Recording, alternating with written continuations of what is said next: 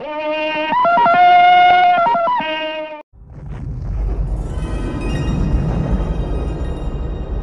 principios del siglo XXI la cultura desaparece tal y como la conocíamos. Algunos privilegiados en la escala social podían acceder a las bibliotecas y Internet.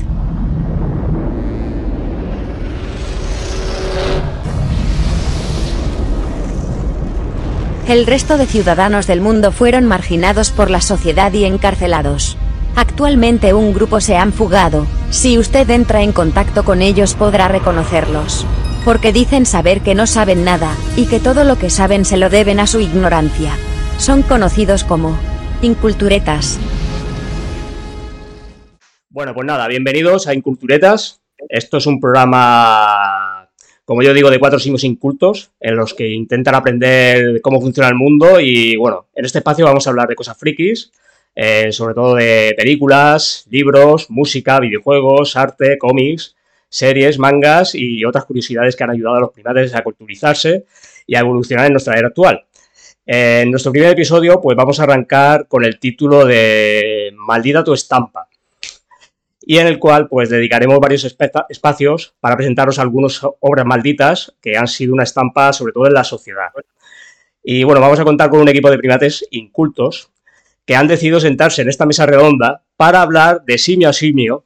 Y ellos son nada más y nada menos que el friki carroza, que lo tenemos aquí a, a nuestro lado, que nos va a hablar de música y un listado de canciones.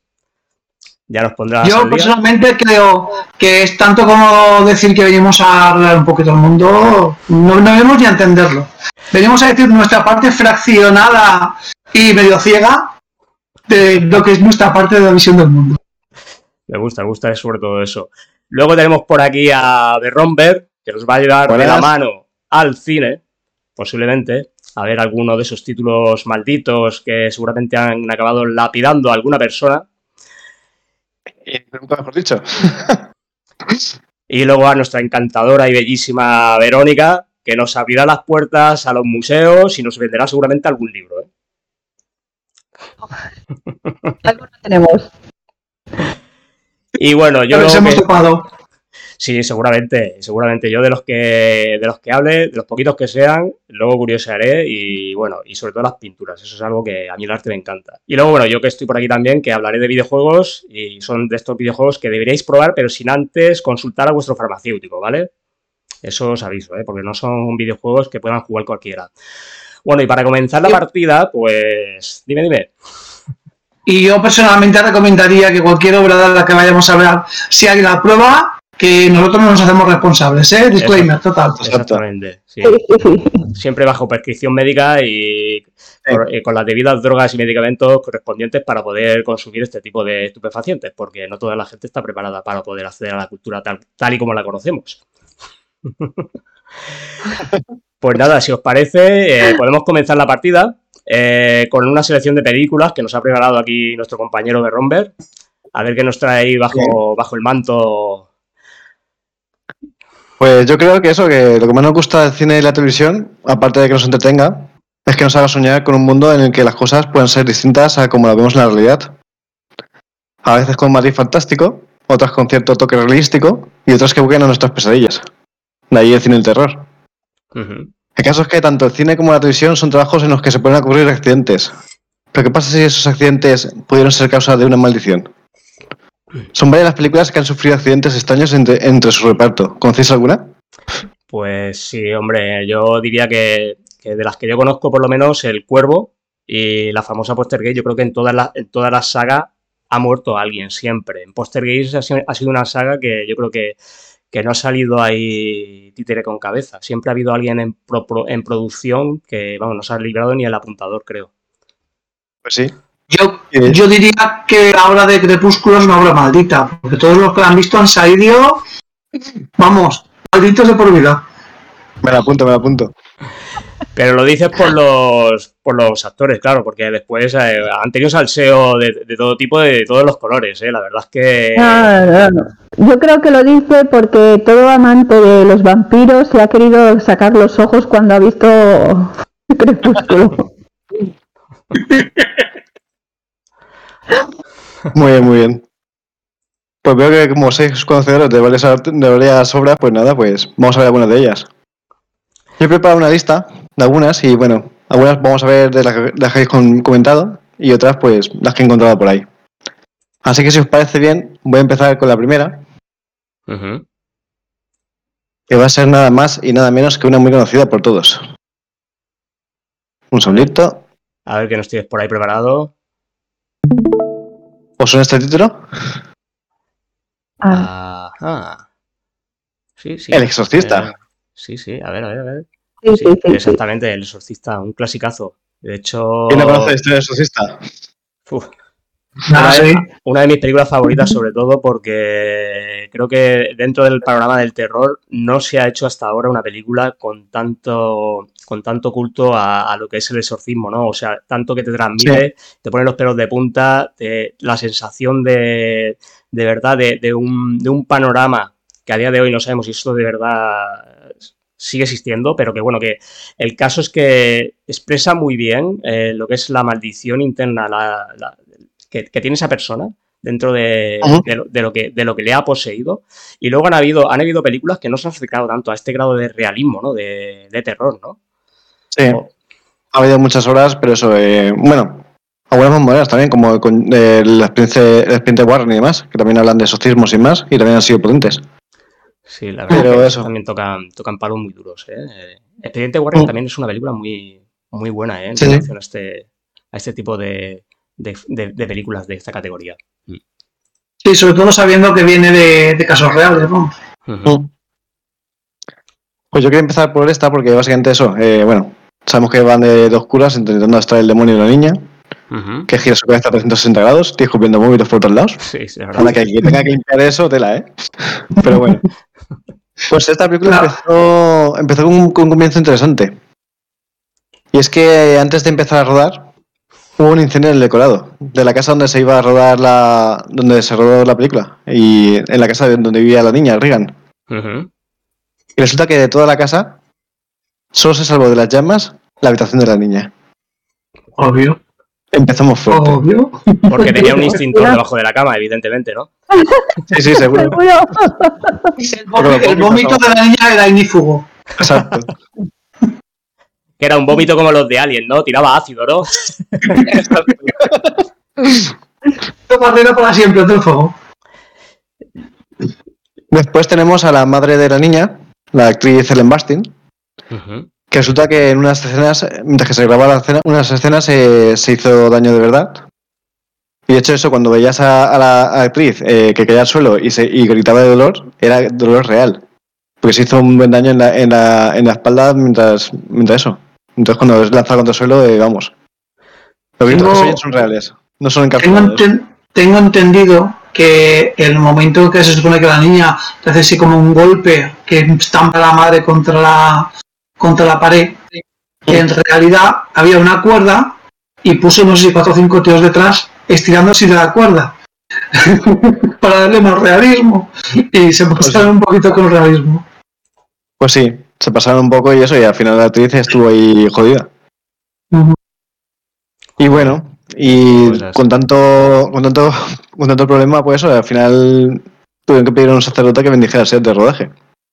Un, Obvio. sacerdote, un sacerdote que fuera a bendecir el set de rodaje. Sí, es curioso. Un sacerdote real, ¿eh? Ojo. Del padre Merry y tal. Ya el sacerdote, ya, ya el sacerdote de la película también, claro. Y mientras que estaba en postproducción, ah, y antes de que, de que se estrenara la película en los cines, dos de sus actores principales, Jack McGowan Ujú. y Vis- Basiliki Malarios, que era, murieron antes de, de que se publicara la, la- de que se de poder ver la película en el cine. Él era el uno de, de los actores que hacía de un director de cine, no sé qué, y la otra era la madre del padre de Carras, Ujú. al que el pobre sacerdote cu- cuidaba ardu- arduamente. Pero eso no es todo. Porque cuando se estuvo proyectando en el cine, Sí. ¿sabéis qué pasó? Que se apagaron las luces. que varios espectadores sufrieron crisis nerviosas y ansiedad. Y por eso varios cines lo que hicieron fue poner ambulancias en la puerta de los cines para poder atender a, a- a- a los asistentes a, a dicha, a dicha producción. Así que, ¿qué me lo-? Me lo creo, Eso- me lo creo. Me lo creo porque yo, cuando la vi, encima yo vi- vivía en una casa en Albacete que tenía una escalera muy parecida, una escalera muy parecida a ella, y me pasé la noche pensando que la niña bajaba por la escalera. Entonces entiendo que tuvieran esos ataques. Pues sí. No sé, al final, al final Verónica va a ser nuestra niña de exorcista. Casi, imaginas? casi. Veremos qué pasa hoy. No me tientes. Y nada, por continuar un poco, pues vamos a seguir con Poltergeist, como ha dicho nuestro colega Edward. Uf, una Que dicen de que eso, que es un- películas de culto. Es una película Sí. que la tengo muy, muy arraigada en mi corazón. De hecho, fue una de las que más me marcó. Aparte de, de la que acabas de comentar, esta, esta en concreto, uf, Esta también tela. El señor Spielberg se sacó ahí un poco. Nos puso a todos en, en vilo, vamos. Y es que eso, esta película ha tenido muchas muertes. De hecho, en la investigación que he llevado a cabo, he contabilizado cinco muertes. cinco muertes. Si en Exorcista, en Pero- Exorcista habíamos dicho que eran dos, aquí son cinco. Cinco, cinco en la misma, en la misma peli- en la misma parte o en diferentes partes de la saga. No, entre, la, entre toda la saga, la trilogía. Entre todas las Original. Sí. Porque después han sacado remakes y demás, pero bueno. Curioso esto de los remakes, que luego en los remakes no muere nadie. Exacto. Solamente la original es la que tiene la maldición. ¿Es cierto? No todos hay muchos remakes que sí que hay que hay muertes. Bueno. Y nada, eh, para empezar tenemos a eso, a Dominic Dunn. No sé si la con- bueno, la hermana Ah, de... la mayor. Sí, Hermana, ¿no? una de las hermanas. Sí, una de las hermanas. sí. Ah, ¿Esta chica murió? Sí, esta muy chica murió al poco de, de terminar el rodaje. A manos de su, no- de su exnovio, Joder, estrangulada. joder, joder, joder. Hostia, qué mala forma de morir. Sí. Sí. Sí. Mm. Qué mal karma, sí. Y sí, exacto. Después está um, eh, Lou Perryman, que murió en 2009. Ah, no, espera, no. Eh, Lou Perryman fue el que le mató, creo. Y después eh, este joven fue... Lo mataron con un hacha o algo así. Karma, Ya literalmente. con el ancha. En 2009. Después, en, en 1985, un año antes del estreno de la segunda película, murió el señor Julian Beck. Ah, Era el, el que hacía de. el Era malo. como, eh, era como una especie de, de vidente, ¿no? Era el que hacía de. Mm.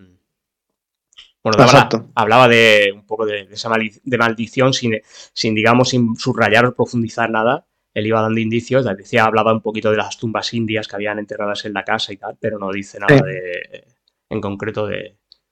Pues de hecho, eso, este personaje daba, daba miedo porque en su Sí. cara se podían ver los restos de la enfermedad que tenía, que era un cáncer del estómago.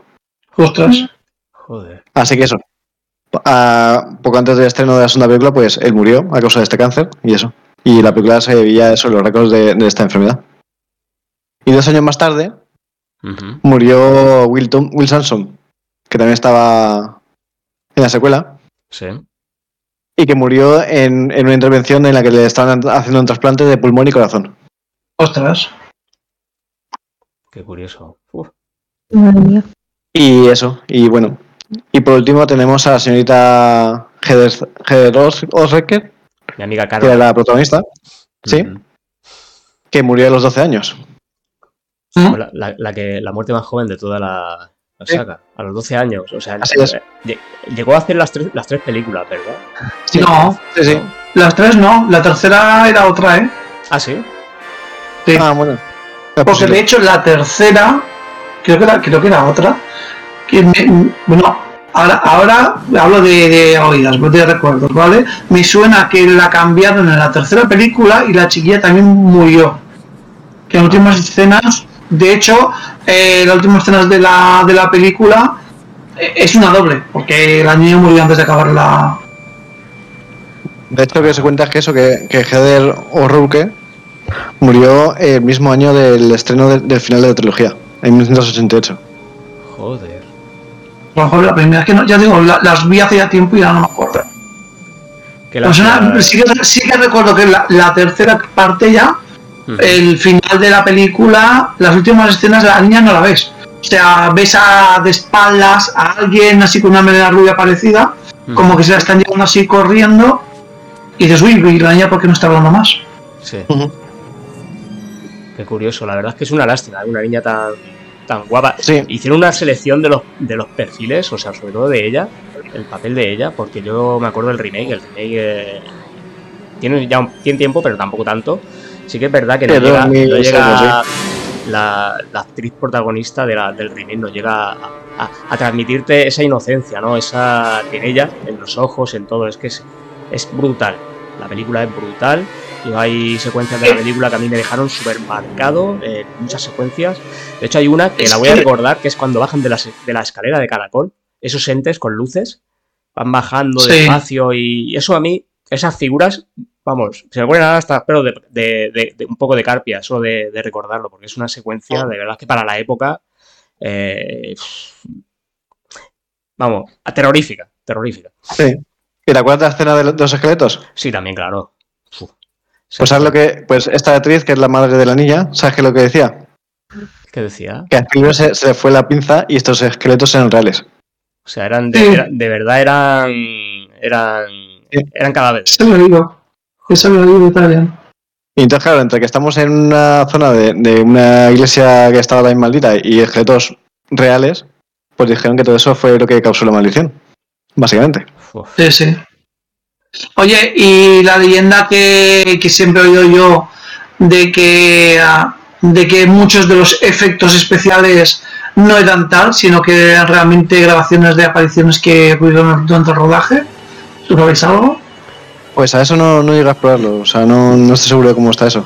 Pero lo, lo exploraremos a ver en O una sea, futuro Te edición. refieres a que los entes que se ven en la película no son parte de los efectos especiales. O sea, esa escena, por ejemplo, que yo te estoy hablando de esas luces que van bajando por, el- por la escalera de Exacto. caracol, con esas formas de persona que tiene. Exacto. Ujú.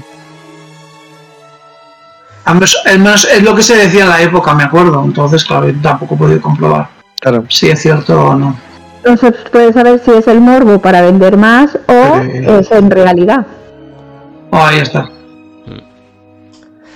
La verdad es que para aquella época los efectos especiales, los, los que tiene la película ya de por sí, que eran un poco más de la, de la generación de Ghostbuster y, y otras películas de así, de como la que has mencionado también, que, que bueno, que era el, el caso del exorcista era más maquillaje. Pero en el caso, por ejemplo, los, los cazafantasmas, yo me acuerdo que era un poco la, la, tónica de ese tipo de efectos especiales por ordenador que había por aquella época, que era como un dibujado a mano, al mismo tiempo con esos colores así brillantes y demás era en esta película lo bordaron muy bien. De hecho, ver la película, ahora años después, ya ha envejecido muy bien. A nivel de, de efectos especiales, es una película que se mantiene todavía actualmente y que no desentona ¿eh? dentro de lo que es el- las escenas de imagen real con los efectos especiales. ¿eh? ¿Cuál? Tal cual. Me refiero a la de, a la de Green. A, Sí, sí, sí, la, la- la original, a la original. Me refería a la de sí.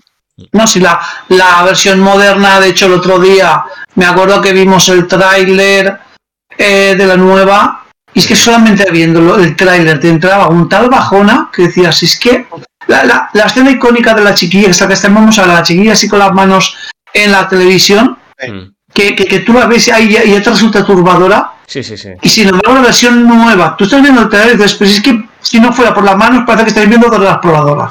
Claro. Es que lo mismo una televisión CRT que las nuevas ahí planas. que te dicen también. Es que No, pero no solo por eso. El enfoque, la luz Sí. que le están dando, el encuadre, es que no, no sé, es un caos total. Es que no, no transmite realmente nada. no, te, no insufla esa, ese misterio, ese, ese terror, ese enigma, no, no te transmite Mm. esa inseguridad y esa, ese misticismo de que algo va a ocurrir de verdad y que te va...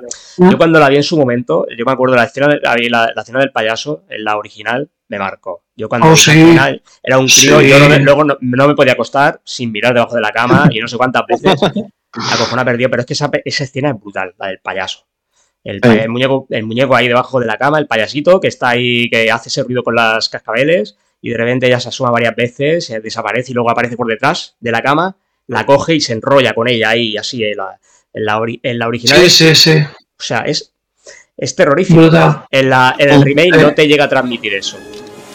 No, Bueno, pues eh, tengo que comentaros que a nivel particular, eh, precisamente en esa escena de, bueno, en esa escena no, toda la película, cuando vi la prim- por primera vez la primera película de Poltergeist, resulta que esa mañana yo había ido al dentista que me arrancaron una muela. Qué bien. Y no me lo hizo bien el trabajo el hombre y estuve, venga a, echar- a, a desangrarme prácticamente todo, toda la- todo el día.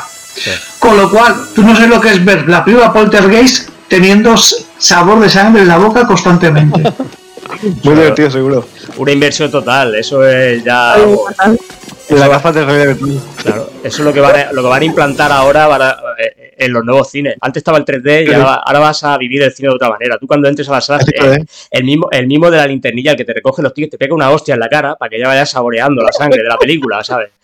Y así ya de, de cara a ver la película, dices, vas a ver una película de acción, ¿no? Pues todo, guantazo, pum, guantazo, y ahora ya, y ahora ya con la sangre ahí, masticándola, saboreándola en la pantalla. Hostia, la película me gusta más. Qué bien, qué bien. Pues nada, si queréis continuamos. sí, ¿qué más nos, tiras- nos traes por ahí, Romber? Pues otra de las que has comentado. El señor El Cuervo. Hombre, nuestro amigo Brandon Lee. Exacto. El señor Brandon Lee, el hijo de Bruce Lee. Y eso, y bueno. Sí. Supuestamente esta película iba a encombrar en la fama a, a Lee, pero claro, pasó lo que, lo que pasó. Básicamente eso, el objetivo de la película era eso, eh, un cantante de rock asesinado que volvió de la muerte por vengarse de los que le mataron. Pero esto se hizo en parte verdad, ya que durante la filmación fue disparado por una pistola real, que causó la muerte del, del actor. Exactamente, sí. Y justo el actor que, que le disparó quedó traumatizado y nunca pudo recuperarse. De hecho, Y en 2016, en 2016 el que causó el, el disparo murió de un cáncer de estómago. o sea, el que, el que realizó el disparo, eh, eh, posteriormente murió de un cáncer. Sí, Wow.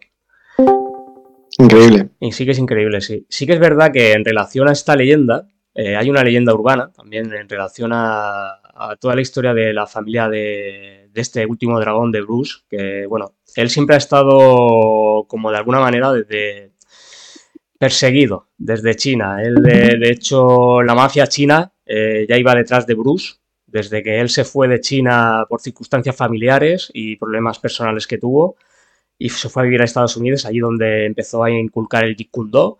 Y sí que es verdad que es, la comunidad china no estaba de acuerdo con ello. Entonces, eh, se entiende que a través de todas su- sus películas, todo lo que él fue generando, todo lo que él eh, de verdad construyó en, realidad- en relación a las artes marciales, los chinos no estaban de acuerdo con ello e incluso la muerte de Bruce Lee también está un poco ahí cogida entre pinzas.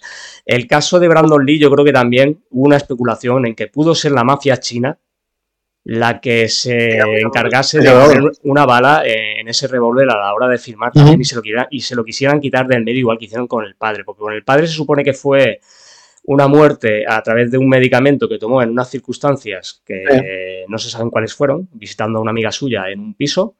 Y sí que Sí. en el caso de Brandon Lee puede ser que fuera también, yo creo, y que fuera algo así, o incluso una maldición, ¿eh? Puede ser, porque también en la película El último dragón, Dice- se dice, se dice que, que como él enseñó la enseñanza prohibida para los... eh, Tiene un nombre en los que no son chinos, no se podía hacer, no se podía enseñar a, a, a la gente que no tenía el espíritu y no tenía, no era de la raza que tenía que ser. Entonces se le maldice a él y a toda su estirpe. Ajá. Y puede ser que sea una maldición o como tú dices, que lo buscaran y se lo cargaran.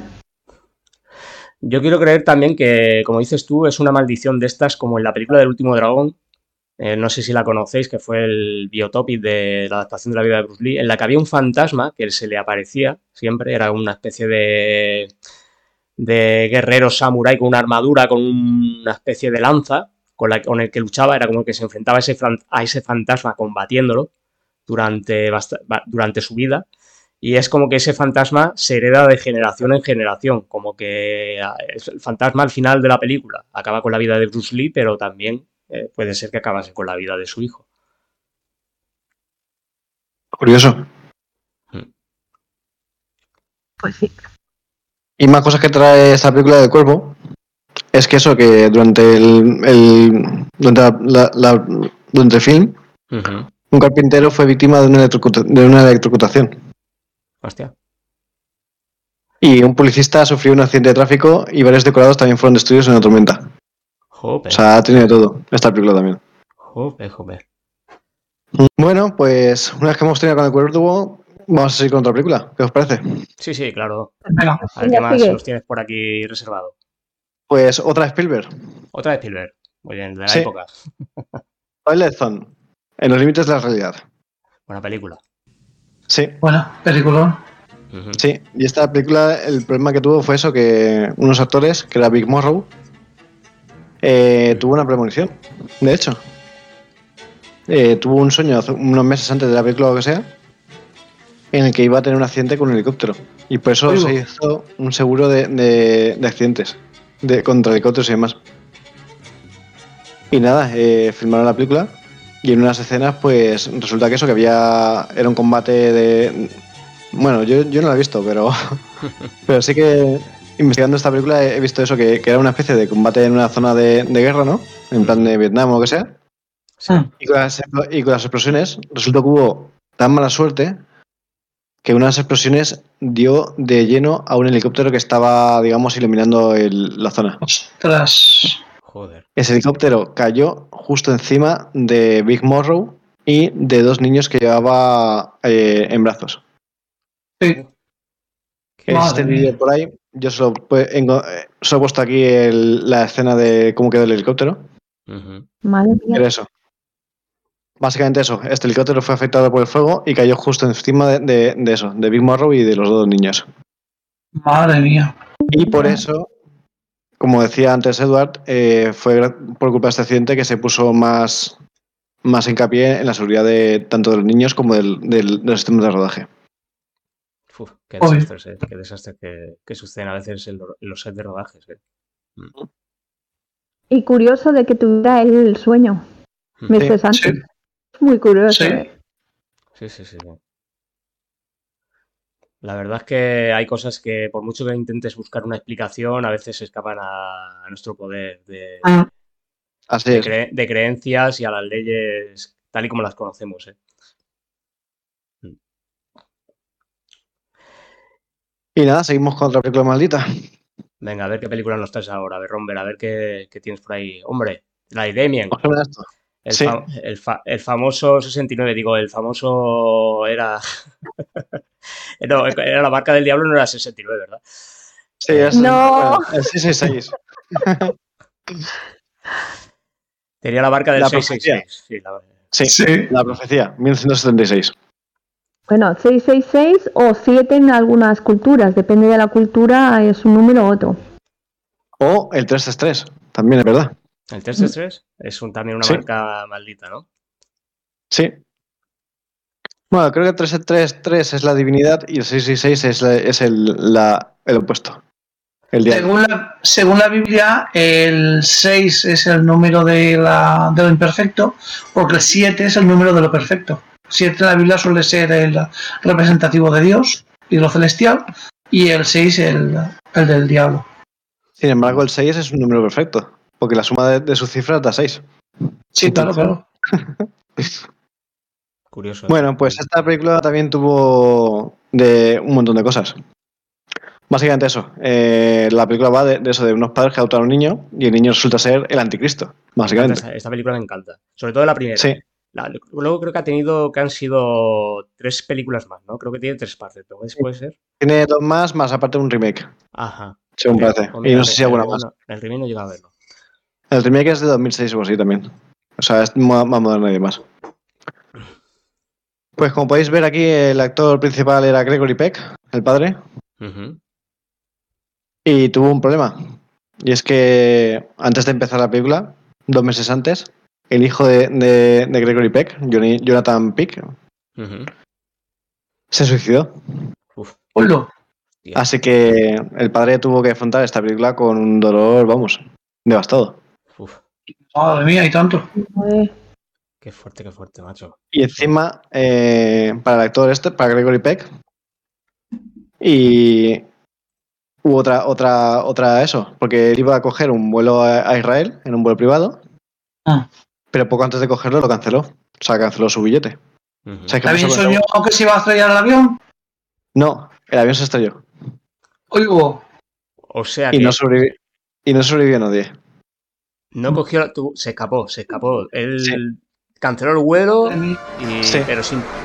Y se escapó. que- Llevó la bala, pero literalmente. Sí, sí. Y, hola. después tuvo, y después tuvo otra bala más. Y es que cuando estaba cogiendo otro vuelo para ir hacia, hacia Rodaja o no sé- dónde, Sí. le alcanzó un rayo al, al- al avión. Venga ya. Sí. Hostia. Hostia. Madre A él se lo quería Y- cargar en un avión Sí, y se sí. Él era como la película, era la película de destino final.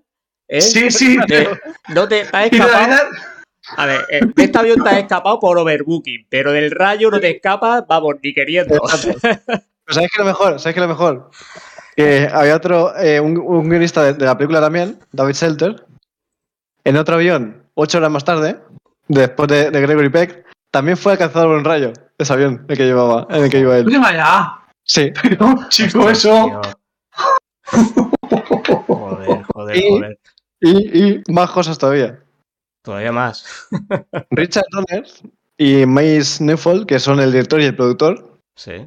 resulta que estuvieron, eh, se, se hospedaron en un hotel que al poco de salir ellos del hotel o, o lo que fuera, fue, fue un, eh, donde ocurrió el atentado de- terrorista del grupo IRA. O sea, un atentado Ah. que se lo llevó por delante, ¿no? Tal cual. No, no se lo llevó, no se lo llevó. No. Se, se salvaron. Se salvaron. Claro, porque habían salido, ¿no? Habían salido. Si hubieran llegado, si se hubieran quedado en el hotel, todo el que se quedó en ese hotel murió. Exacto. Hostia.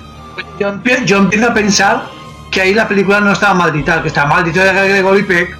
Sí, Sí, yo creo que también, ¿eh? Que es él el que está maldito, Madre. ¿eh? Madre mía. Sí, sí, Pues sí. también resulta que eso que... eh,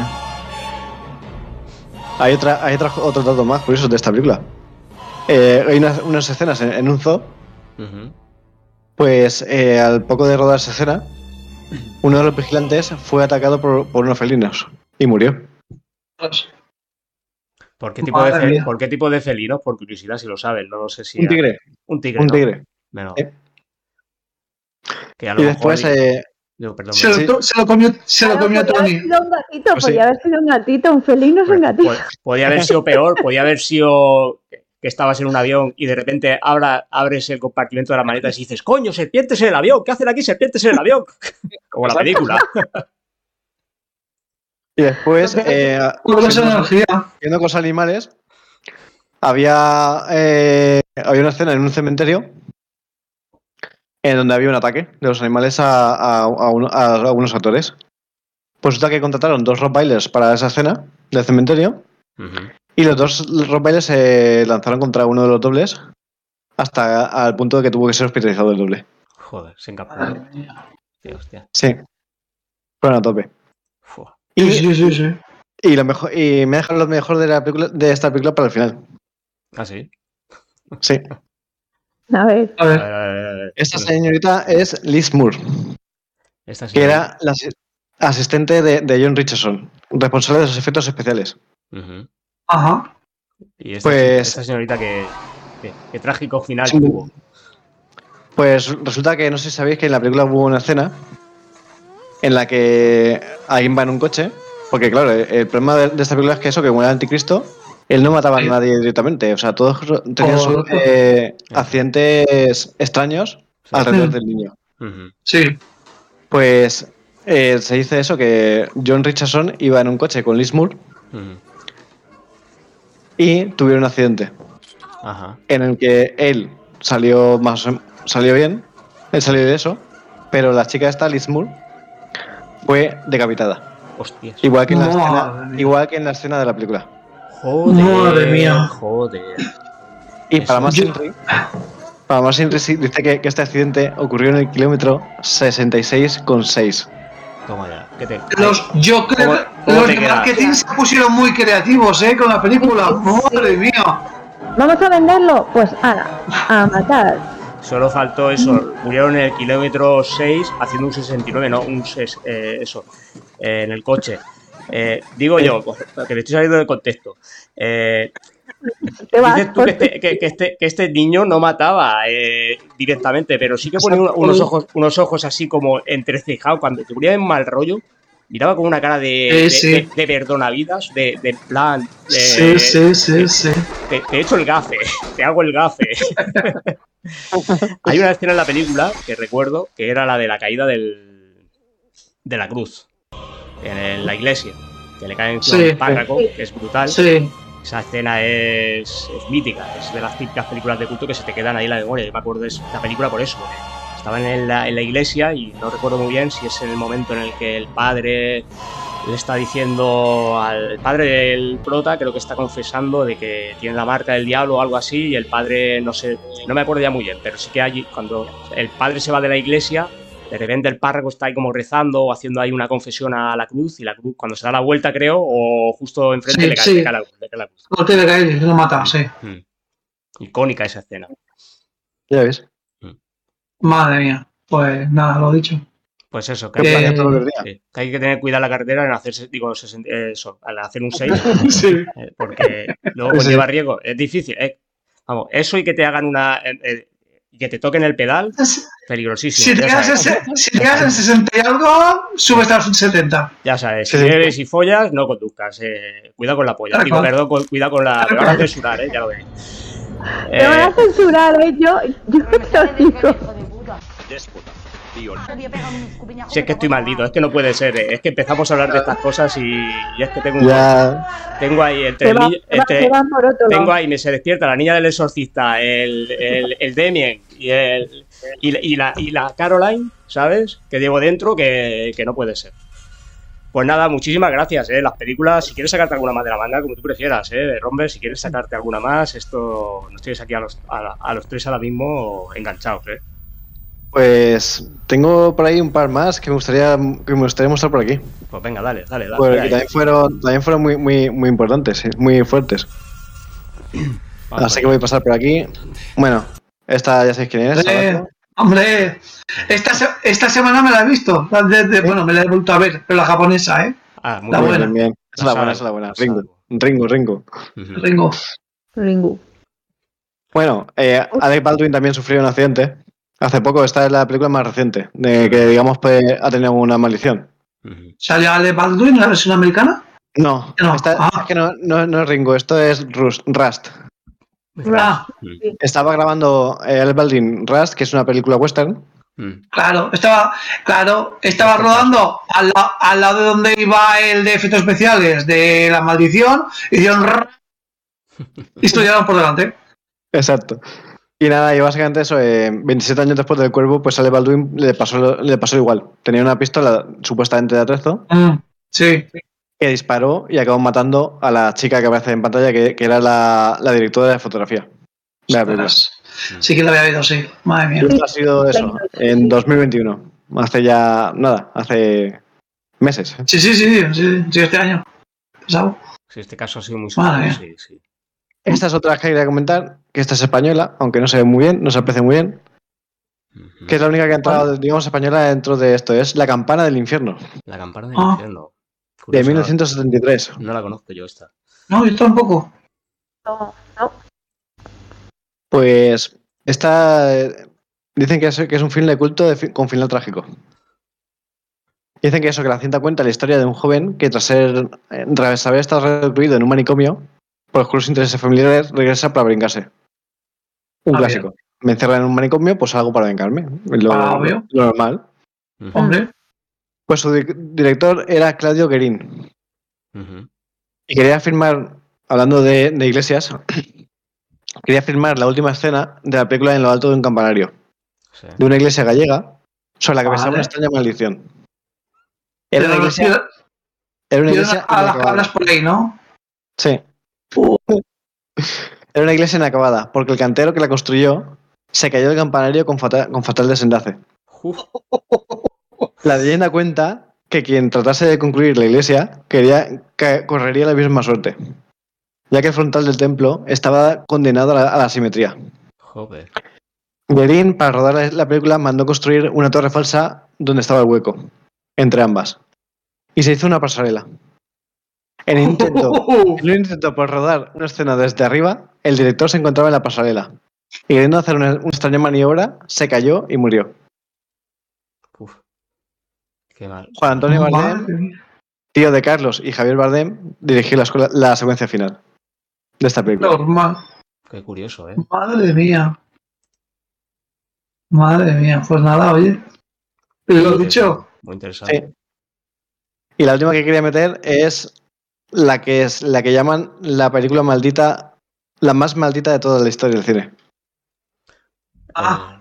La, la, la Rosemary. La- el hijo de Rosemary. El Era. Esta, ¿Esta no era la, la semilla del diablo?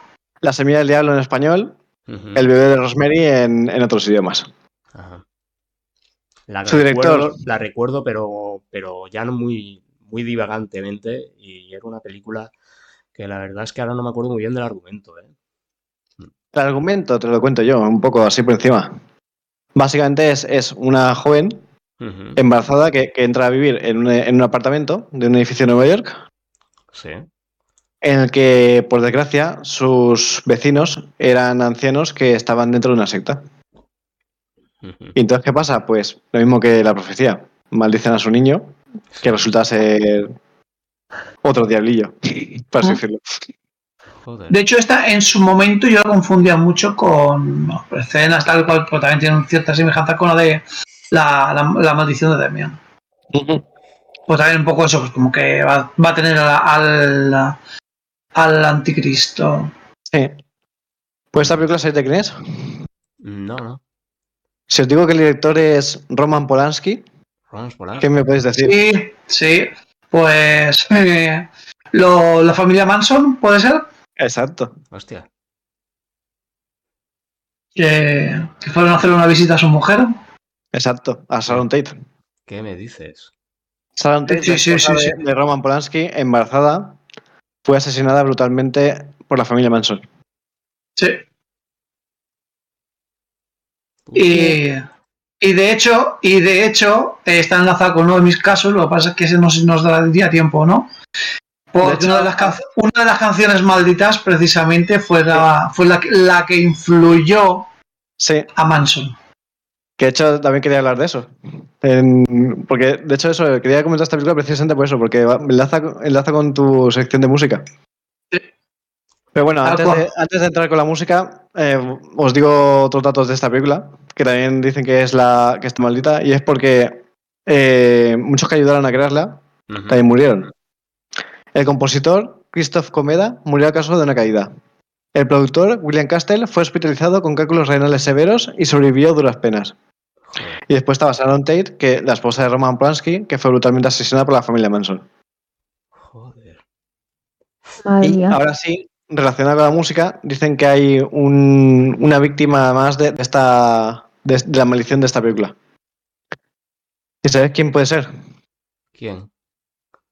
El... El, el gran John Lennon. Hostia, ¿en serio? Sí, ¿Y, y cuál es el vínculo ahí en, en- con tiene la muchos vínculos. Tiene muchos Estuvo vínculos. metido, estuvo metido también ahí en. Resulta que, como os he comentado, la película va sobre una mujer que entra a un apartamento. La fachada del apartamento que grabaron Sí. era el apartamento donde vivió John Lennon Joder. y donde fue asesinado a sus puertas. Ah, de mía.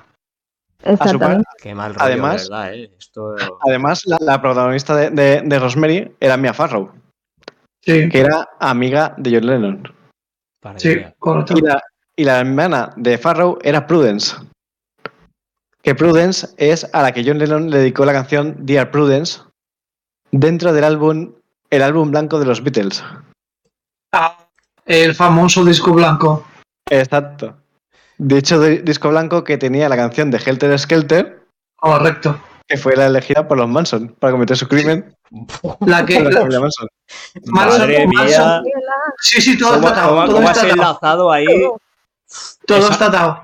Sí, sí, sí, sí. Es- De hecho, de hecho, de hecho, dicen que cuando hicieron el juicio de, de Manson, los seguidores de Manson llamaban a Paul McCartney para decirle, oye, oye, eh, vino a juicio a, a, a, presentarte a decir que sí, que con esta canción, con la de Helter Skelter, tú estabas diciéndole a Manson que, que tenía que hacer todas estas matanzas. Pues sí. ese nivel. Impresionante, impresionante, ¿eh? Es impresionante. Cómo se pasa en el mal de ojo, ¿eh? Hace una cosa ahí. Sí, sí, sí, sí. Brutal. Brutal, brutal. A ver si, Así que esa es la si-. A ver si al final de todo sí que es cierto que Paul McCartney le dijo a Manson, oye, yo os hago esta canción y vosotros a ver si les hacéis el petardo este del león que me está tocando las narices. Nunca se sabrá, nunca se sabrá. Eso. Lleva pasaron unos años, ¿no? De hecho, al 75, ¿no? Que murió John Lennon. Sí, sí, sí, sí. Pues eh, pero yo, yo tiro la piedra ahí y los conspiranoicos llevan el resto. Impresionante, impresionante. Y- Esta última historia y me ha dejado con el culo partido. Esto es impresionante. Sí. Luego, luego hay cosas no, que, que no son inexplicables, no, que están ahí y se ven. y Así pueden- que, y, y es que. hay mucha, demasiada casualidad. Demasiado. sí, sí. O sea, exactamente, yo cuando, lo- cuando lo he leído, me he quedado. O sea, cuando, cuando digo, digo, relaciona con John Lennon, digo, bueno, no tiene gran cosa. O sea, lo primero que leí es eso, que John Lennon había muerto en la, en la misma zona donde se grabó la película o algo así. Pero claro, después, después investigué un poco más y resulta que no solo murió, sino que vivió en el mismo apartamento. Joder. Que la no se grabó en los interiores porque era también de otros actores y músicos de Nueva York y entonces, claro, por dentro no, no se hicieron escenas. Se negaron los actores a que se grabaran. O sea, que el interior es de Ah. otro edificio. Pero el exterior Sí. sí que era el de donde vivió John Lennon. Entonces me queda todo leco. Y cuando ya encima me pongo a leer que si Mia Farrow, que si Prudence, que si es que Helter Skelter, ya digo, madre mía. Uf, uf. Había que comentar esta película sí o sí. Sí, sí, sí, sí. Impresionante, Tal cual. Sí. Genial. Ha sido un broche de oro lo que has, lo que, lo que- Sí. lo que has te- terminado de, de contar, ha sido impresionante. No conocía la historia, me has dejado, vamos, desonadado. No sé, no sé, me dejas sin palabras, ¿eh? De verdad que estas cosas pasen, ¿eh? Eh, la- las- lo- lo- de lo que dan de sí las obras malditas. Sí, sí, sí, Sí, sí. sí. Y si os fijáis, mira, en esta foto última que estoy compartiendo, se ve John Lennon y Imitando, imitando la- Sí, imitando la carátula de, de la película. sí. Ujú. Uf, Madre Y nada, mía. yo creo que, que- que ya he hablado demasiado, ¿eh? ¿no? Así que yo creo que ya va siendo turno de que. Sí, la verdad es que todo lo que nos has presentado ha sido impresionante y, y en esta última película ya, ¿qué más decir? Esto ha sido un efecto dominó, vamos, no se ha escapado, Sí. de verdad que cumple con la premisa de que no se ha escapado ni el apuntador. Mira, apuntador. No, no. Tal cual. Pues nada, muchísimas gracias, Berrombe. La verdad es que hemos disfrutado vosotros. muchísimo de- con todo el catalogazo de películas y seguramente que hay muchísimas más que por desgracia no Sí, vas a hay muchas más todavía. no vas a poder contar, pero bueno, quién sabe si en próximos programas haremos segundas partes de, este, de, este, de estos episodios o incluso los incluiremos en otro tipo de, registros o categorías. Eh, vamos a pasar, si os parece bien, con nuestra compañera Vero, que nos trae por aquí también un buen registro de, de obras malditas y de, y de curiosidades. Y a ver qué nos presenta, Vero. Vamos a ver qué tienes por ahí. me ha quedado esto, se me había quedado tonto. Pues a ver, yo chicos quiero, quiero traeros de verdad lo que es la cultura, ¿vale? Porque aquí con los niños que tenemos necesitamos algo de cultura. Y quiero empezar con una cita célebre de uno de los grandes del ocultismo. Me gustaría que luego me dijerais si sabéis quién es, ¿vale? Os lo leo, ¿vale? Dice, no está muerto lo que puede yacer eternamente y con el paso de los extraños eones, incluso la muerte puede morir. ¿Os suena? Ni idea. Ni idea. Ahí me Mm, yo, por lo que has dicho, no sé. eh, yo es que creo que un grande de los oc- del ocultismo es Edgar Allan Poe. El mío será más a Lovecraft. El rollo místico y eteóreo. No, es nuestro amigo, sí, es nuestro amigo Lovecraft. Los míralo. es Lovecraft. Y como iba un poco de la literatura y un poco de los cuadros, que es lo que voy a hablar yo, y como es eterno, pues quería empezar con él, ¿vale? De, de libros hoy mm, no os voy a traer mucho, os voy a traer solamente un borrador que no ha visto la luz, ¿vale? El libro se llama Excalibur y es ¿Basado en la escrito por... Pregunto. No, no, No, ¿y no basado en qué película? En la, pele- en la famosa película Excalibur, la antigua, la de ¿Sí? Arturo. No, no, no, no tiene nada que ver con Arturo y los caballeros. vale. Tiene- solamente tiene el nombre. Se llama. Excalibur y es escrito por Lafayette Ronald Husband. Si yo os digo el nombre, ni idea, ¿verdad? Vale. Es el fundador y creador de la cienciología. Hombre, Anda. ¿Dónde están los Ahora sí que Sí. ¿vale? Sí, la sí. cienciología y está un poco con tema de ocultismo y todo aquello. Se dice que él en la Segunda Guerra Mundial es herido y por esa herida lo tienen que operar Ujú. y es declarado durante ocho minutos muerto, ¿vale? Clínicamente muerto. En esos ocho minutos él dice que va a un plano astral, celestial, y empieza a tener fenómenos terroríficos y a la vez eh, celestiales, ¿vale? De, esa, de lo que él ve y vive eh, en esos ocho minutos, se basa su libro Excalibur en el que, en el que basa, en el que responde realmente lo que son las grandes preguntas que a día de hoy no están respuestas, que sería, por así decirlo, quién somos, a dónde vamos, quién es nuestro creador, pues eso es lo que responde realmente este libro, ¿vale? No, no es un libro que digamos que tenga algo que pueda hacer daño, ¿no? Pero él termina el libro y lo pasa a su grupo de, de amigos más allegados Sí.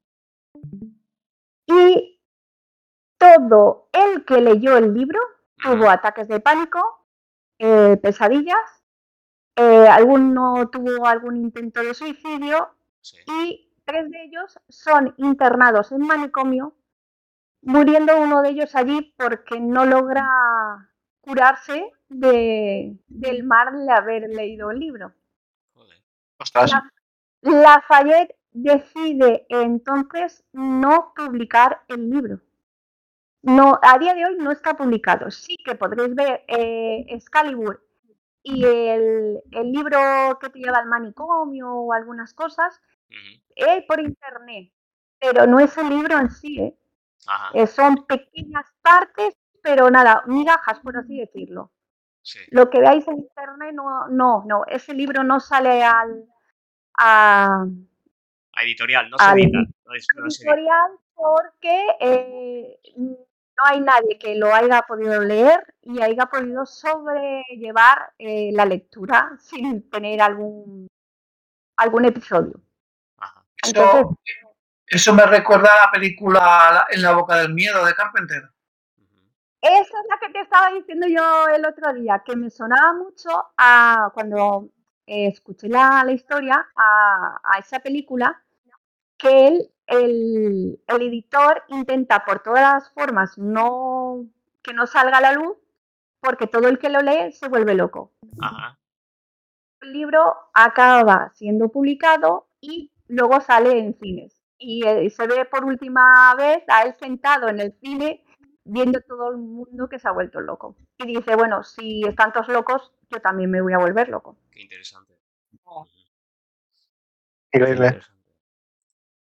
La verdad es que sí. la- De libros no voy a sacar más porque no hay mucha chicha y hay mucha historia y es imposible hacerlo en un solo capítulo.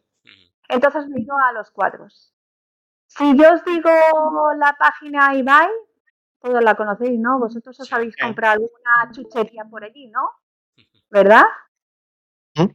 Pues eh, en el 2000 sale un anuncio en eBay con un aviso en rojo, ¿vale? Os voy a leer el anuncio y me decís lo que pensáis de él, ¿vale? Dice el, el anuncio.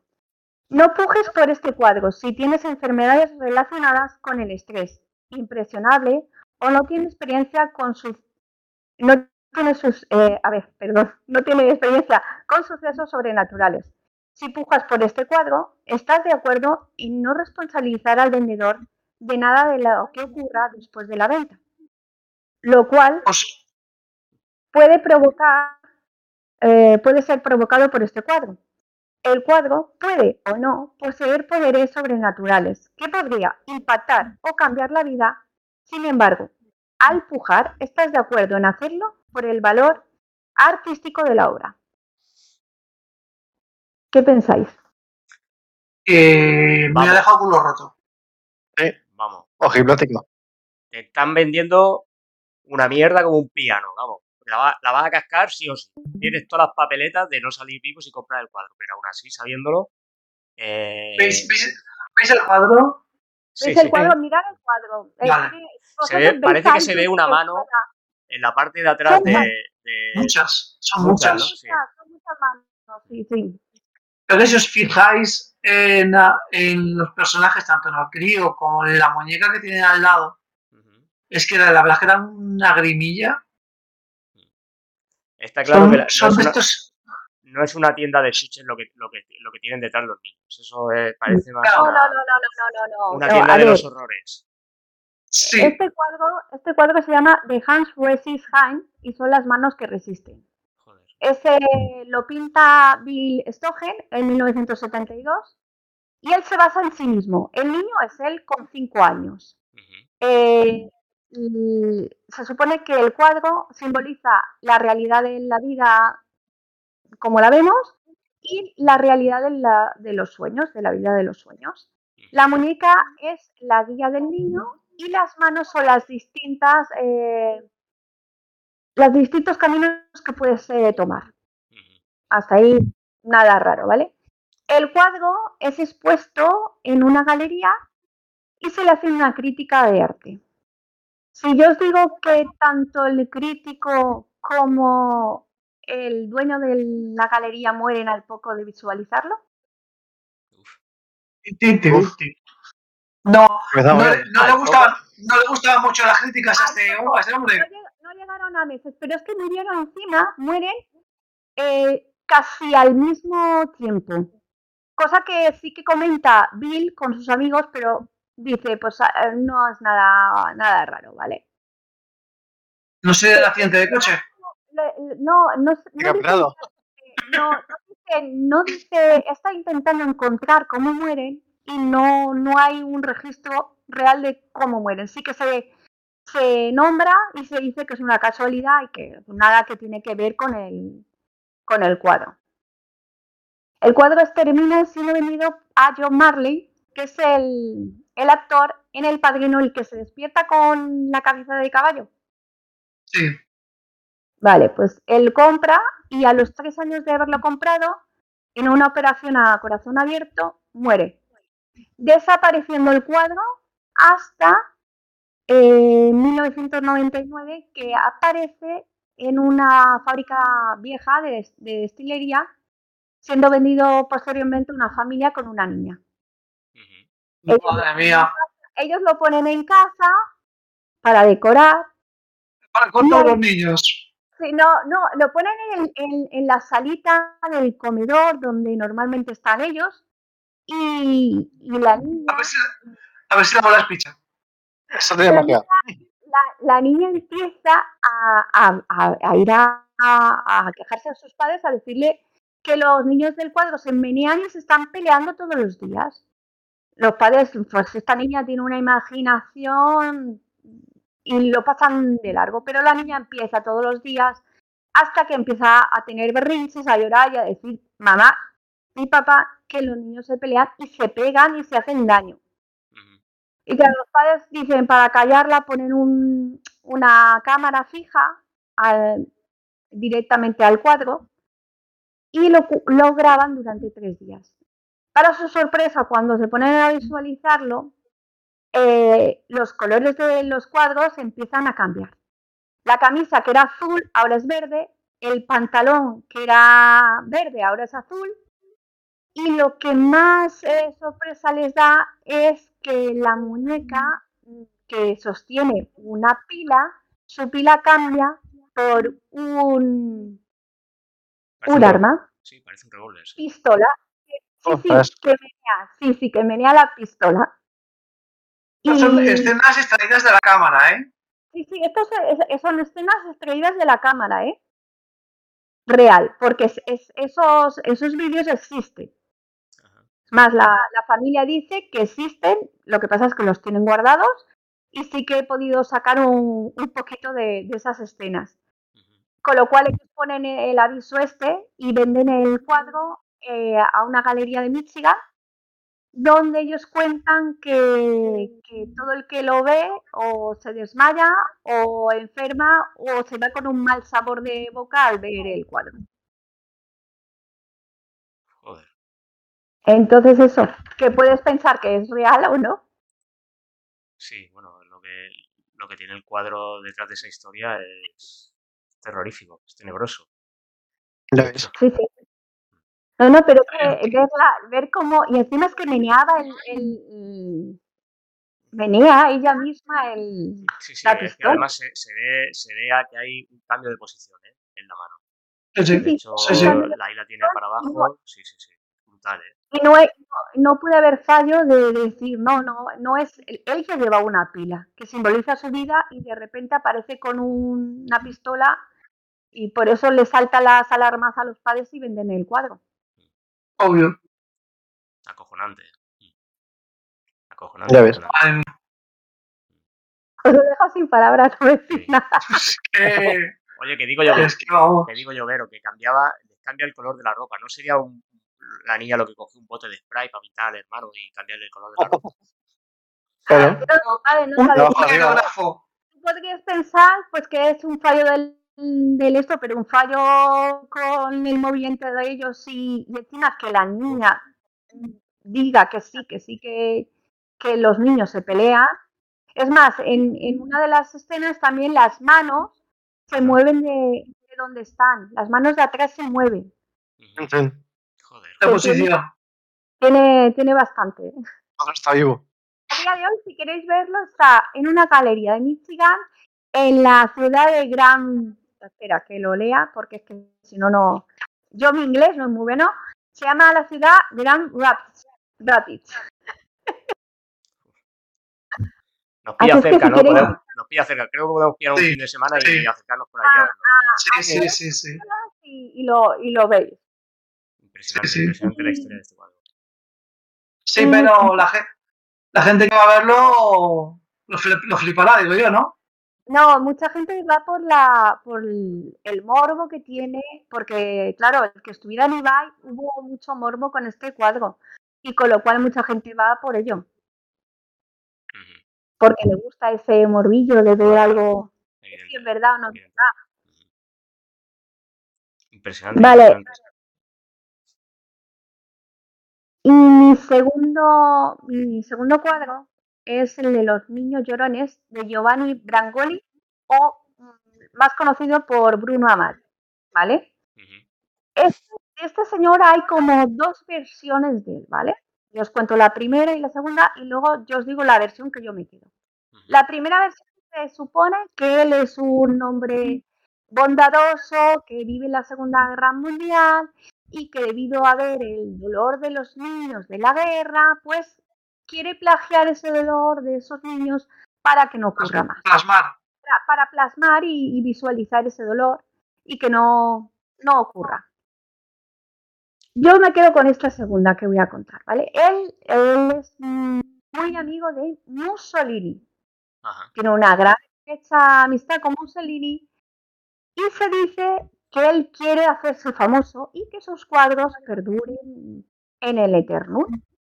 Por ello, hace un pacto con el diablo para que sus cuadros sean famosos y vivan al eterno. El diablo le dice que sí, que va a ser famoso, que van a durar para toda la vida, pero que sus cuadros van a ser malditos. Yo ahora os cuento la historia y luego me decís si pensáis una u otra, ¿vale? Uy, yo me quedo con esa versión. Yo me quedo, a mí me gusta mucho esa versión. Esa del diablo. Claro, la del diablo, la del diablo que le echa una mano. Me, me gusta, me gusta esa versión. Mira, en, en cualquier historia, meter al diablo o viajes temporales es darle un más 10 Sí. directamente. Exacto. Me pone, el hype, bien. me pone el hype por las nubes. Eso, eso del el diablo te echa una mano, ya es. vamos. ¿Quién no ha pensado alguna vez en pedirle algo al diablo? Digo yo, vamos. Ah, muchísimos, muchísimos, pero todo tiene, su- eh, todo implica tener un pacto con él. Exactamente. Una hipoteca. Él, él empieza a pintar los, los niños, como hemos dicho, y el primer suceso aparece en un orfanato en el que pinta eh, a un niño que pinta el, cuadro del niño y se lo regala al orfanato y al niño en sí como presente. En el orfanato se, se cuelga el cuadro y al pasar los meses el orfanato es sumido por las llamas, muriendo todos y en los escombros lo único que aparece intacto es el cuadro del niño. Este cuadro. Aparece el cuadro y eh, se dice que había sido todo destruido. Era todo polvillo y lo único que estaba intacto es este cuadro. Impresionante. No, no, no fue sumido por, lo, por las llamas. Eh, sí, de estos cuadros tiene 27 cuadros, que se dice que este es el más maldito, este es el, el que se le llama el más maldito, porque se supone que se oye al niño llorar y, y, y se oye risas, risas eh, eh, perturbadoras de niños. Pero en la década de los 70 u 80, se, en Inglaterra, se empiezan a hacer láminas copias de láminas de estos cuadros y se venden por miles, llegando a estar aquí también en, en la zona de Andalucía porque Bruno Amansi acaba sus días, bueno, se le pierde la pista aquí en España. Y esos, esas láminas también aparecen aquí en España, en la zona de Andalucía. Doy, doy fe que no solamente en Andalucía, en la zona de Valencia, bueno. también en muchas, en muchas casas de, de mujeres mayores he visto estos famosos, bueno, réplicas de estos famosos cuadritos de niños llorando. De... Sí. Siempre de niño siempre he dicho, Kiki, ¿qué perturbación tiene que tener una persona para decorar su casa con un niño llorando? Eso estaba pensando yo. ¿Quién quiere tener un cuadro de un niño llorando en su casa? O Pues, sea, no, no le encuentro mucho sentido a eso. En, lo, en, la década de los 70 y 80 se vendieron muchísimos. Mm. Fue sí. tirada impresionante. Pero... El lote completo, la, baila, la bailarina flamenca, el toro de los bornes y el cuento niño llorando. Y el, pe llorando. y el, perro de cerámica, que lo tenía todo el mundo en su casa. Exacto. También, y, el, ah, y el lienzo de la caza del zorro. Claro. pues resulta que siendo réplicas como eran, en Inglaterra empieza, en Inglaterra empieza, y en, aquí en España también encontré algún caso, empiezan a haber eh, sucesos raros alrededor de estas réplicas. Casas que empiezan a arder mmm, sin motivo ap aparente, sin encontrar ningún in, in zona y siempre apareciendo la zona de donde estaba el cuadro donde se empezaba todo. ¿Y la réplica eh, te da estaría? La, las réplicas eh, normalmente duraban, eh, no llegaban a quemarse enteras, pero no tienen la, el, ¿cómo, cómo decirlo? Eh, no tienen como estas, que estas da igual lo que les hagas, que no se destruyen. ¿Vale? Las réplicas sí que pueden ser destruidas. Pero resulta que, claro, eh, habían casas que se incendiaban, muertes inexplicables, y eh, de los cuadros se oían lo que hemos dicho, llantos y, y risas pavorosas.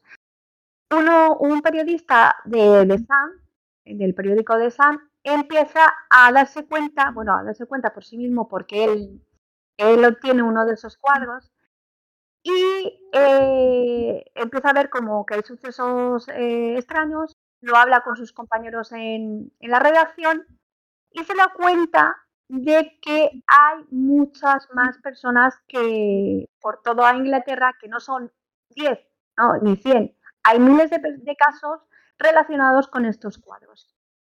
Es más, hay una de ellos, de, ellos que habla una mujer que, en el periódico mismo de San, que sus tres hijos, su marido, al poco de llegar a ese cuadro, eh, muere primero uno de sus hijos, inexplicablemente, mm, al poco muere otro segundo y al morir mueren los tres hijos y al final muere el marido.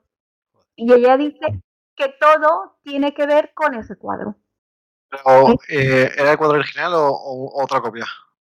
Era una copia, no era el cuadro. Es que encima eh, eh, fue por las copias. Los cuadros tienen su maldición, ¿vale?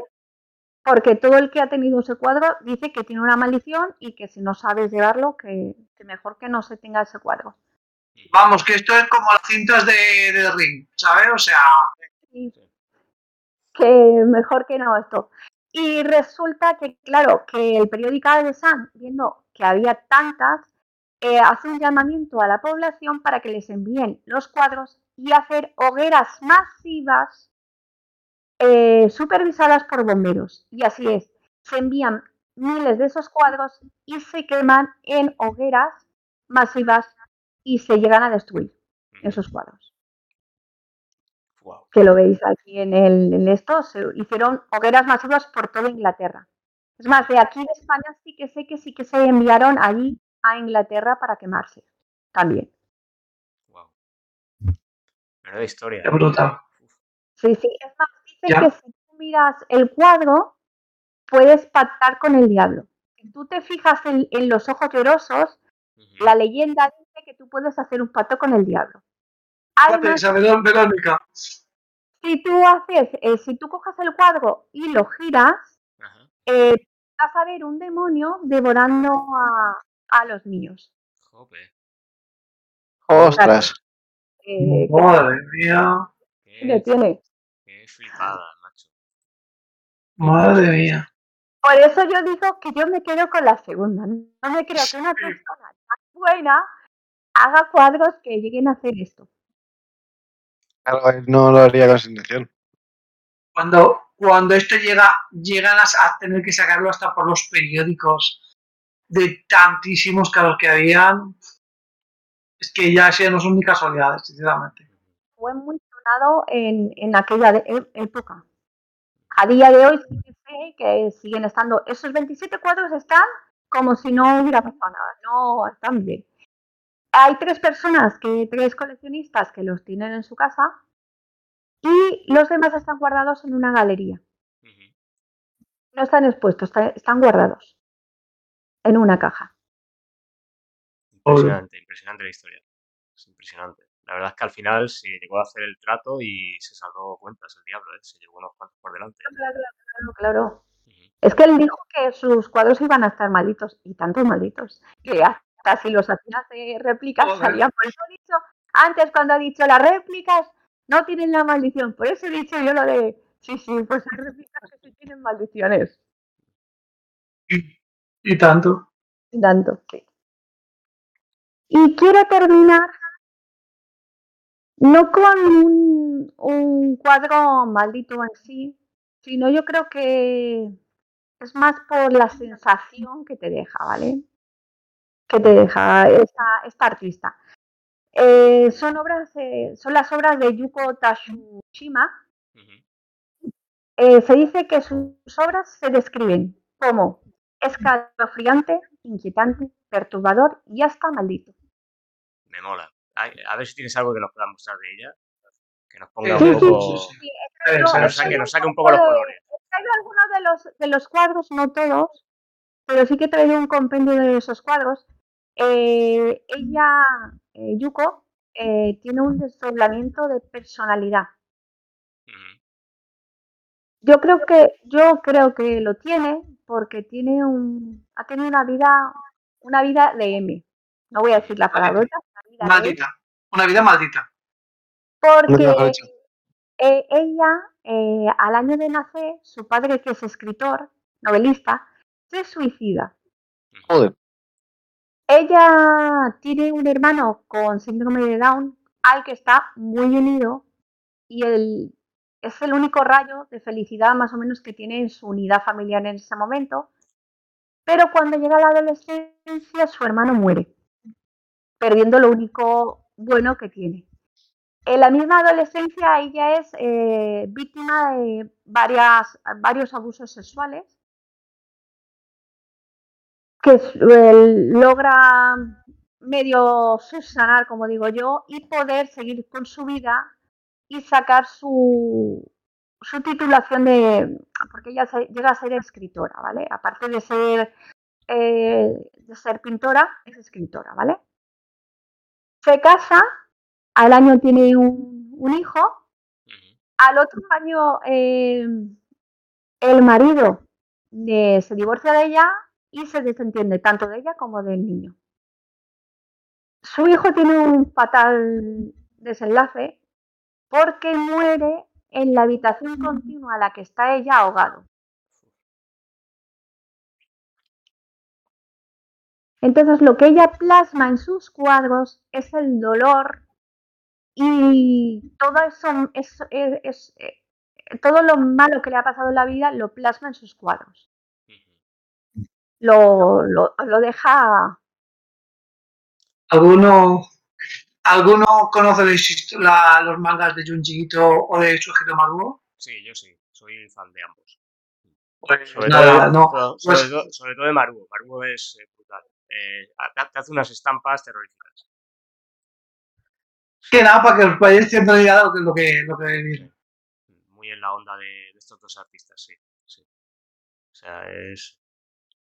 Es, agonizante. O sea, las imágenes son. Son, son cuadros que, aunque no seas un experto en la materia, claramente estás viendo el dolor Mm. y la desesperación que, que tiene la, la mujer esta. Sí que se dice, bueno, hay leyendas y creepypastas, como todos sabemos, de que eh, hay gente que se ha suicidado o ha tenido pesadillas al, al visualizar sus cuadros. Se dice también que eh, he intentado verificarlo, entonces no puedo verificarlo, yo lo dijo como una leyenda, se dice que en dos de sus cuadros hay eh, haikus eh, eh, prohibidos que no se pueden ni leer ni escuchar, pero están expuestos eh, detrás de su de la Sí, sí, pintura, ven. ¿vale? Y Si os esos, fijáis, sí que se ven. Y, y esos, y esos cuadros son los que si los lees y, y los visualizas, son los que te van a llevar a una muerte porque está prohibido el mostrar, porque, Medio tapados.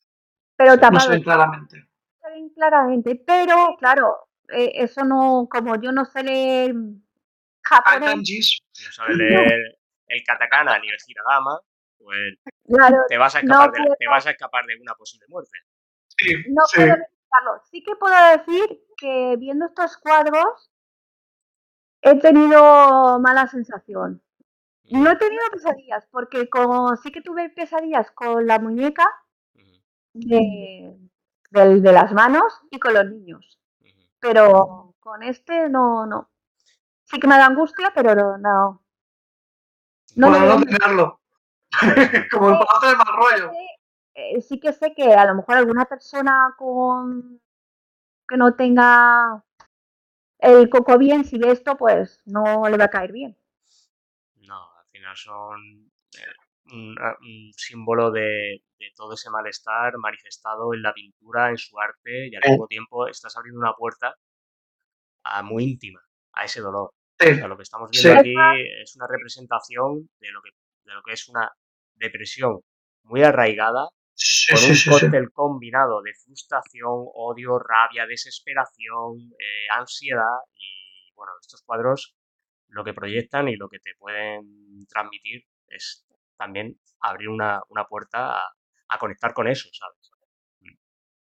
A, a ver, en, en general, hoy estamos hablando de obras, o sea, sea lo que sea, y las obras siempre tienen el mismo, el, el- el mismo valor, o sea, transmitir algo. Exacto. Evidentemente, evidentemente son obras malditas porque lo que te transmiten no es algo bueno, es algo malo y, en ciertas circunstancias mejor que huyas, porque claro, si tú estás oyéndote, yo qué sé, el, el happy de Farrell y te empiezas a motivar, y vas por ahí bailando y vas animándote, pues todo lo contrario, estás viendo un cuadro de estos o estás viendo una, una película de estas malditas que lo que te están transmitiendo son malas vibraciones, pues evidentemente te puede llegar a incluso a influirte a hasta quitarte la vida, vamos. Sí.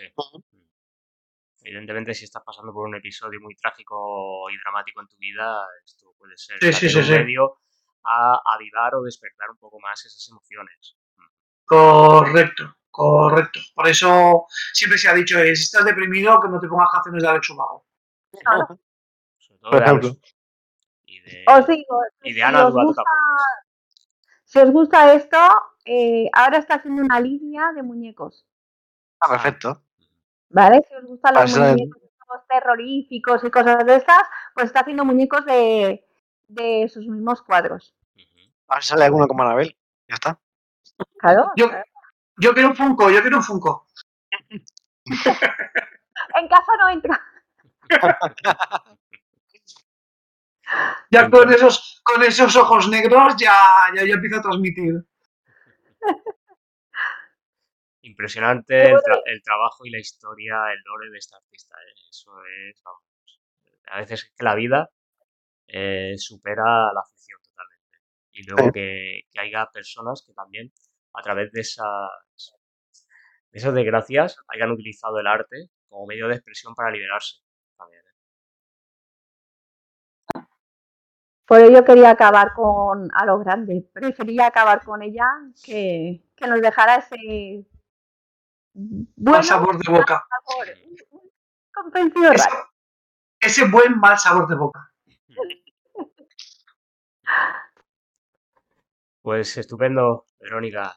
A mí me ha encantado y bueno, un placer sobre todo todo lo que nos has traído eh, con el primer episodio. eh, todo me ha parecido una maldición de, de, de lo más delicioso, como ha dicho aquí el Friki Carroza, un, un delicioso mal gusto. Y bueno, vamos a ver entonces aquí a nuestro compañero eh, qué nos va a contar en relación a la música, a las canciones y bueno, y a ver cómo suena tu banda sonora. ¿Qué nos tienes por ahí? Pues eh, debería decir que nada bueno, pero teniendo en cuenta eh, lo que estamos aquí hablando y si alguien escuchándonos, eh, todo el mundo va este tema, pues todo lo, lo malo será bien recibido. Bueno, pues nada, yo para empezar quiero traeros a, a Robert Johnson, un músico que fue el primero que trajo la famosa leyenda de los Crossroads, de la cruce de caminos, ya que, estábamos, ya que estábamos hablando hoy de pactos con el diablo, qué mejor que pactar con el diablo en un cruce de caminos. Y el caso es que este hombre, eh, vamos, toda su vida es una leyenda, ¿vale? Básicamente. En principio se cuenta que era un guitarrista mediocre, o sea, no, ni- no, no, no tenía nada en particular. Desapareció, estuvo unos meses desaparecido. Y cuando volvió el tío era el mejor bluesman de, que ha dado la historia. O sea, se, se al el- nivel... se convirtió en el puto amo del blues. Sí, sí, sí, sí, sí, sí. Pero al nivel de que todos los rockeros eh, lo tienen a él como, como su ídolo. O sea, porque a la hora de tocar el tío la guitarra, era un crack. ¿Y cómo es posible que- que una persona que sea tan mala, eh, en, en un principio se vuelva tan buena en, en la música? Y en, y en menos de medio año. Ujú. Medio Porque, Ah. porque vale, mm, sí, pues tú puedes ser malo, pero te pones a practicar, a practicar, a practicar, y a base de practicar es como realmente vas, vas superándote. Pero es que nada, en unos meses un tío que realmente no sabe hacer algo con un canuto, así como el que dice, a volverse tan bueno, o sea, es algo que no, que no, se, no se llega a entender, ¿vale? No es un caso que haya vuelto a ocurrir. Sí. Entonces, eh, el tema es este. El tío empezó, pues ya te digo, supuestamente en, en una noche a- entre la carretera 49 y la 61, en la zona de Mississippi, ¿vale? En el pueblo de Clarksdale. Cuenta la leyenda que se plantó a medianoche, se le presentó un tío vestido de negro y le pidió que quería, que quería ser el mejor guitarrista del mundo.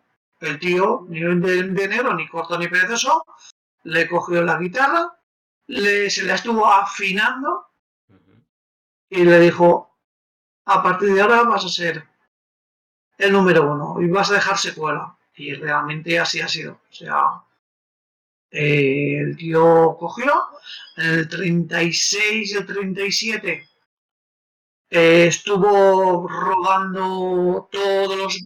Claro, estamos hablando de la zona de Mississippi, ¿vale? Estamos hablando de Los Ángeles ni... No, no, estamos hablando de zonas más bien empobrecidas. Sí, correctamente.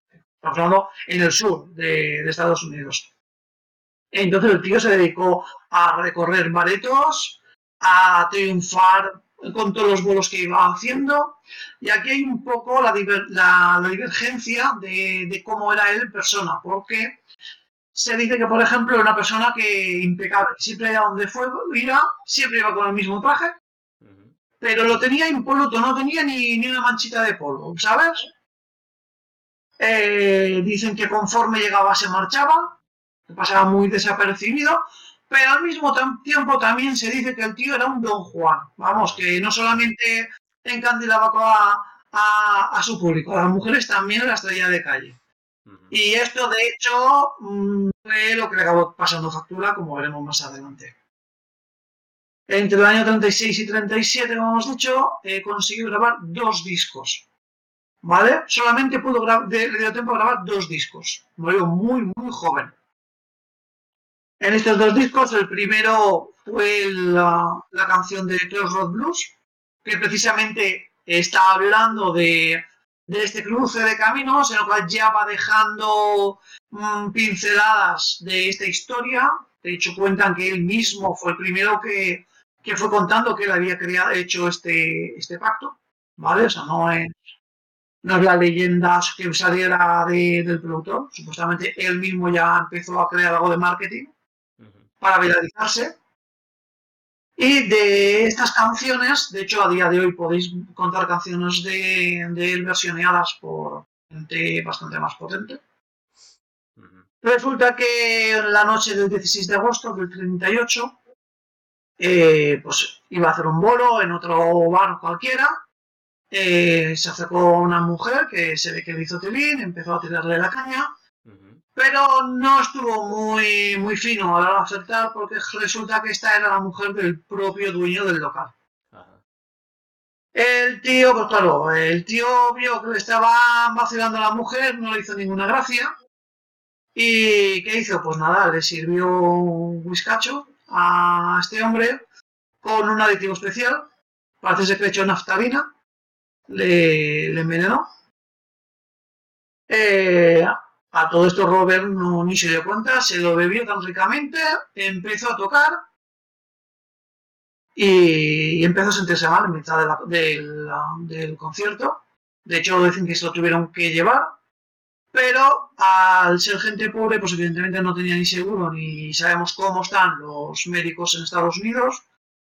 Dice que estuvo, la leyenda cuenta que estuvo tres noches deambulando buscando un médico que le pudiera atender hasta que, hasta que murió.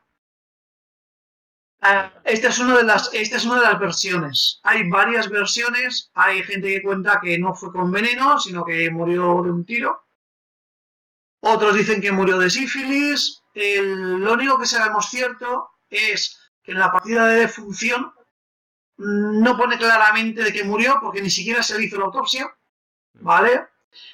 Y de hecho, aún a día de hoy, eh, si quisierais ir a poner flores a su tumba, tampoco sabríais a cuál, porque realmente hay hasta tres tumbas diferentes que afirman que es donde está enterrado este hombre. O sea que, como veis, la leyenda hasta el final. Sí, sí, sí. ¿Vale? ¿Y con cuántos eh, murió? No, no, no, no se sabe porque no le hicieron autopsia. Murió no se le hizo autopsia, entonces oficialmente no existe una versión.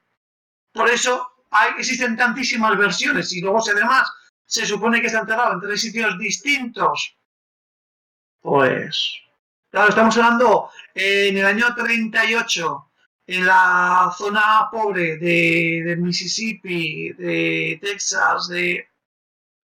Vamos, ahí, y más Estamos hablando de, gente de raza afroamericana. Sabemos cómo está el tema de, del racismo. Con lo cual, lo vertido por la edad, un negro más. ¿Sabes? Por desgracia. Me y entonces la, la, atención del cover de la portada los dedos de, de él. Son unos dedos un poco macabros. Os dais cuenta, son un poco esqueléticos, así como muy alargados, ¿sabes? Más Claro. para piano. Sí. Pero que precis- precisamente los tenía así porque el tío rasgaba la guitarra de, a un nivel. A ver, eh, tened claro que, que no son pocos los rockeros que lo tienen como, como su ídolo a este tío. O sea, la, la- tocaba la guitarra de una forma brutal. Eh, la foto que os he puesto, la- o sea, podemos ponerle cara a día de hoy, pero en vida realmente no se le podía poner cara porque los dos discos que se le pusieron, que, le- que sacaron de, como veis, las carátulas era un dibujo y encima de espaldas. Sí, sí. O sea, un, un cantante random más. No, no se podía saber quién era realmente. Muy interesante. Eh, la historia, o sea, la, la- la maldición de este cantante no acabó con su muerte, sino que empezó con su muerte. Eh, os he dicho que murió joven, murió con 27 años. ¿Alguno ha oído hablar del Club de los 27? A eso quería llegar yo. Si es de Club de los 27 o qué. Él fundó el Club de los 27. O sea que Vale. el famoso Club de los 27 viene de, Sí. de este... El Club de los 27, por si alguno nos, nos no lo conociese, eh, son músicos que han muerto con 27 años y de formas trágicas, ¿vale? El primero fue este, evidentemente. Ahí tenemos, entre otros, a Brian Jones, el primer cantante de los Rolling Stones. Tenemos a, Jimi Hendrix, tenemos a Janis Joplin, tenemos a Jim Morrison, Kurt Cobain y más recientemente también hemos tenido el caso de Amy Winehouse. Sí. O sea que sí, podéis, podéis ver que no solamente a nivel musical ha dejado influencia, ha tenido muchas adaptaciones cinematográficas, ha tenido documentales, e incluso este última escena, no sé si a algunos sonará, de una serie Resident sobrenatural, No, en mi caso No. ya. los, her- los Ahí está. hermanos Winchester, Mm, ¿La le viste? crearon No, yo no. Como es, como es obvio, eh, una serie dedicada a, a leyendas urbanas, Ujú. pues en la segunda temporada dedicaron un capítulo específico a, a este cantante y a, y a este famoso cruce de caminos en el cual puedes pactar con el diablo. Yo solamente os digo eh, que no se os ocurra hacer un pacto con el diablo para que este podcast sea exitoso. Más que nada porque llegan, todos, todos llegan ya un poquito tarde a- para entrar al Club de los 27. Sí. Pero bueno, algunos no llegamos tarde para el club de los 47 o los 37 o los 57, ¿sabes? No tiene que ser 27. Si acaba en 7 puede ser 57, 47, 37, 10, No, déjate, déjate, déjate, déjate, no. 77, ¿eh? 77 es un buen número, ¿eh?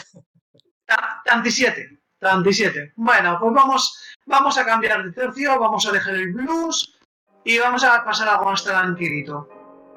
Mm, Demasiado tranquilito para mi gusto. Eh, ¿Alguno ha oído hablar alguna vez de la canción húngara del suicidio? Uy, no. No, no. Pues No. Bueno, pues vamos a hablar de Glo- Gloomy Sunday, ¿vale? Como más se lo conoce más.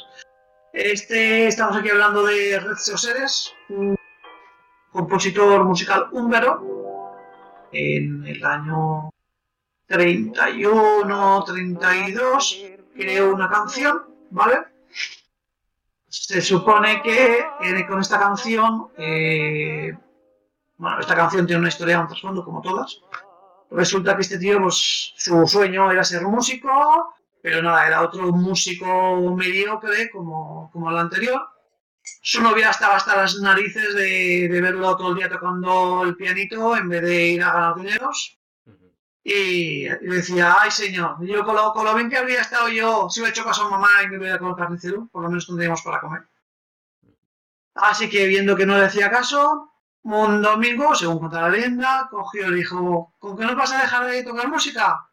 Pues nada, está bien, adiós. La tía cogió, se largó, ya no se volvieron a ver. A ver. El tío ese hecho le, le marcó, le causó otra depresión, que se encerró ahí a crear la composición de la, de la melodía. Y nada, se fue por ahí a, a venderla a los compositores. Ya que había hecho un temazo, pues nada. ¿Recordáis lo que habíamos dicho antes de no canciones canciones de Alex Ubago cuando estás con, con depresión? Exactamente. Vale, vale, Pues pues eso es precisamente lo que dijeron los editores. Tenemos que tener en cuenta, estamos en el año 32-33, venimos de la primera de la Gran Guerra Mundial, venimos del crack del 29, con todo lo que ello supuso, y ya se estaban y ya se estaban viendo aires de, de fascismo por toda Europa. ¿Vale? El 33, si no me equivoco, fue cuando, cuando los nazis entraron al gobierno en Alemania y empezó a extenderse por toda, por toda Europa este movimiento. Con lo cual, los editores directamente dijeron, textualmente os lo leo, no es que la canción sea triste, es que hay una terrible de- es que hay una especie de terrible desesperación convincente al respecto. No creemos que le haga ningún bien a nadie escuchar una canción como esa. ¿Vale? Eh, eso para que os hagáis a la idea. Claro, el tío decidió pues, hacer algunos arreglos y en el 35 pues consiguió, habiéndole pegado un lavado de cara, que la canción pues, no fuera tan deprimente, que se le publicara. Empezaron a sonar en la canción en las radios y, oye, fue un boom, pero fue un boom brutal. Todas las radios ponían la canción. Pero claro, si tú estás viendo lo que hemos comentado y por la radio empiezas a oír una canción que empieza, os, os leo, os leo los lo primeros sonetos. El domingo es sombrío, mis horas están dormidas. Las queridas sombras con las que vivo son innumerables. Las pequeñas flores blancas nunca te despertarán, no a donde el oscuro entrenador de toros te ha llevado.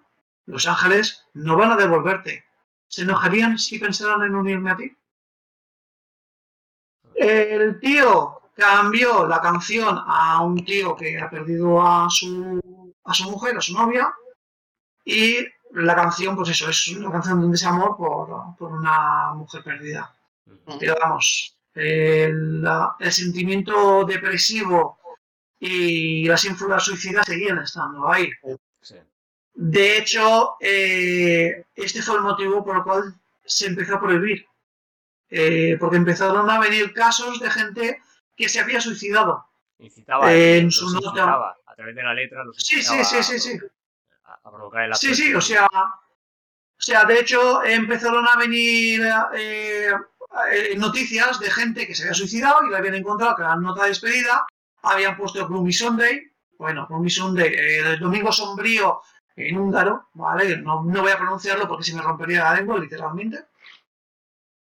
En otras ponían, quiero que en mi entierro me, me pongan flores blancas, como en la canción. Otros directamente se ahorcaban con la partitura en la mano o se ahogaban con la partitura en la mano. Hubieron casos de gente que, por ejemplo, entraba un tío en un bar. Oye, ponme esta canción. Y mientras estaba sonando la canción, cogía al tío, sacaba una pistola y se pegaba un tiro. Joder. O sea, brutales. ¿vale? En este plan, pero vamos, eh, a un nivel que no hace más que repetirse, repetirse, repetirse. Hay, hubo un caso en el que gente noble, gente noble, gente aburguesada, gente como pudiente, estaban montando una fiesta, con, pusieron esta canción, entre tantas otras, y mientras estaba sonando la canción, dos de las criadas en la habitación se cogieron, se encerraron, sacaron sendos cuchillos y se, y se degollaron la una a la otra. O sea, fueron muchísimos casos. De hecho, a pesar de la prohibición, ya no solamente en Hungría, se exportó esta canción también, se tradujo al inglés, se exportó a Inglaterra y a otros países, siguieron repitiéndose casos de, de suicidios. Entonces fue cuando, ya no solamente la, claro, como había tanta gente suicidada por la letra, dijeron, oye, pues vamos a, sacar una versión instrumental solamente, porque sí, la canción es muy bonita, una balada, muy melancólica y tal, pues sacaron solamente una versión instrumental, vale. Pues se dieron casos de, oye, que policía, que tengo a la vecina que lleva mediodía con la canción que está en bucle y la tía no para y a todo, a todo pulmón. La policía van a la casa en cuestión, entran, se ven que la tía se había suicidado oyendo la canción instrumental. Oyendo solo la, O sea, la que la- instrumental, sin la, sin el- sin- con el vocal en off. Solamente Tal con la cual. instrumental, o sea, Tal cual, solo la música. joder. todo, tanto la música como la letra. O sea, ya era Correcto, correcto. Eh, de hecho, en, en Estados Unidos, por ejemplo, eh, decidieron eh, blanquearle más aún eh, la letra y decidieron pues darle un final alternativo como, como si fuera una película, ¿vale? Entonces, en el final alternativo, que por ejemplo la canción, una de las versiones más conocidas en este caso sería la de Billie Holiday, en esta versión, pues el, el protagonista, cuando acababa la- lo que es la canción en sí, cuenta que se despierta en ese momento, se da la vuelta y ve a su, a su mujer durmiendo en la cama al lado de él, como que ha sido todo un sueño. Con lo cual vemos que la maldición sigue postergándose porque esta canción también inspiró a Los Serrano. Ajá, entiendo. Señor, señor. O sea que... Total. Eh, por si tenéis, por si alguno tiene dudas, eh, esta canción se ha, lle- ha llegado a contabilizar más de 100 casos de suicidio a lo largo de todos los años que estuvo oyéndose por la radio. Ojo, más de 100 casos demostrados. Pues oye, pues que la- en la nota pues, puso algo relacionado con la canción, la partitura, estaba oyendo la música, que no se hayan podido relacionar. Pues, uy, esta persona se ha suicidado aquí. dentro estaría tarareando la canción, eso no se puede saber, pues echar cuentas. Menuda canción, vamos. Menuda canción. Así que nada, eh, luego, luego si queréis os la paso para que la pongáis en el coche. De acuerdo, perfecto. A ver, a ver si adelantáis al de los efectos especiales. No la, has pa- no, no por aquí por miedo a, a- a que no podamos hacer un programa más. Yo luego también tengo por ahí Sí. alguna de algún videojuego que, que sí que os la voy a poner para que la escuchéis. A lo mejor no vais a poder dormir esta noche, ya qué pasa. Sí, sí, sí. Yo, yo, mira, os tengo que decir una cosa, ¿vale? Esta semana sí que es cierto que mientras yo me estaba informando de todos los temas, las canciones y tal y cual, los cascos, estos no, otros con los que estaba preparándome, eh, me empezaban a petardear. Me hacen cosas raras. ¿El tema de la maldición? No lo sé. ¿El tema de que los cascos aquellos son una mierda los tengo que tirar a la basura? Probable. A ver, Yo lo dejo ahí al aire, cada uno que piense lo que quiera. Muy interesante, Ricky Carrozo, muy interesante lo Vamos. que, lo que nos has traído. ¿Qué más tienes por aquí que no quieras? vamos a, vamos a dejar un poquito, vamos a dejar un poquito las canciones de lado y vamos a pasar un poco a- al teatro. ¿Vale? Vamos a seguir con música, pero vamos a pasar al teatro en este caso. ¿Vale? Obras de teatro Macbeth. ¿Se llama Macbeth? Muy buena, sí. Vale, pues eh, el que haya dicho Macbeth ya está jodiéndola porque esta, nombra, esta obra no se puede nombrar. No se puede nombrar. Literal. No, Literalmente, No, ¿por qué no, qué no- por qué directamente. no- por qué no debería de, de poder nombrarla? Porque me vas a meter... Vale, pues. ¿Alguno conoce a los Simpson? Sí, claro. Pues los Simpson hicieron un sketch haciéndose eco de, de esta maldición, en la cual encuentran a Ian McKellen saliendo de que está preparando la obra innombrable. ¿Vale? ¿Qué pasa? Conforme está hablando con él, él les cuenta la historia de la maldición, que esta obra no se puede nombrar, porque cada vez que se nombra pasa alguna desgracia. Obviamente, mm, Homer es Homer, ya puedes decir, con lo cual empieza ¿no? a, a nombrar, ¿cuál no se puede decir? Eh, Macbeth. Cada, cada vez que dice la palabra en cuestión, le pasa alguna desgracia. Sí, sí, sí, sí. Sí. Sí, sí. No, se, se me va a volver a colgar más veces antes de que acabemos el directo y lo sabéis. Eh, cada vez que lo nombra, le cae un rayo al pobre Ian, o le cae algo de, de la fachada, o le pasa, o le pasa a algún coche, alguna desgracia, ¿vale? Bueno, pues esto no hace más que reflejar lo que realmente estuvo ocurriendo. ¿Vale? Voy a, voy a leeros un poquitín. ¿De acuerdo? Porque hay, aquí hay tema, pero para, para y tomar. Para empezar, el día del estreno. El día del estreno, el protagonista que tenía que, que actuar le pasó algo de golpe de repente y se murió. Con lo cual, el propio, con el, el propio Shakespeare tuvo que interpretar, perdón, he dicho el protagonista, la protagonista. Sabéis que en aquella época los hombres hacían papeles femeninos también, ¿vale? Porque una mujer en, No puede en entrar aquí. teatro no- Estaba prohibido. Estaba prohibido Ya, la actuara. daba gafe. De hecho, si habéis, si visto la película de Shakespeare in Law, pues es, es- es la base de la película, por así decirlo, ¿vale? Bueno, mm, pero eh, es una, una obra en la cual hay, hay muchos combates a espada, ¿vale? Y claro, en una obra maldita, espadas, pues que te hieran es lo más fácil del mundo. Y que te mueras por una herida en el mil, en épocas de 1800, 1900, también era lo más fácil del mundo. Y con han pasado muchos casos. No ha sido sin querer, ¿eh? Ha sido, ha sido lo que ha sido. No, no, no. Sí, sí, sí, correcto. O sea, una espada o un cuchillo que van a hacer así, que te van a matar y el cuchillo te... no es de plástico en plano cuervo, pero, Mm. pero pues, versión retro. Sí. Eh, Exactamente, versión retro.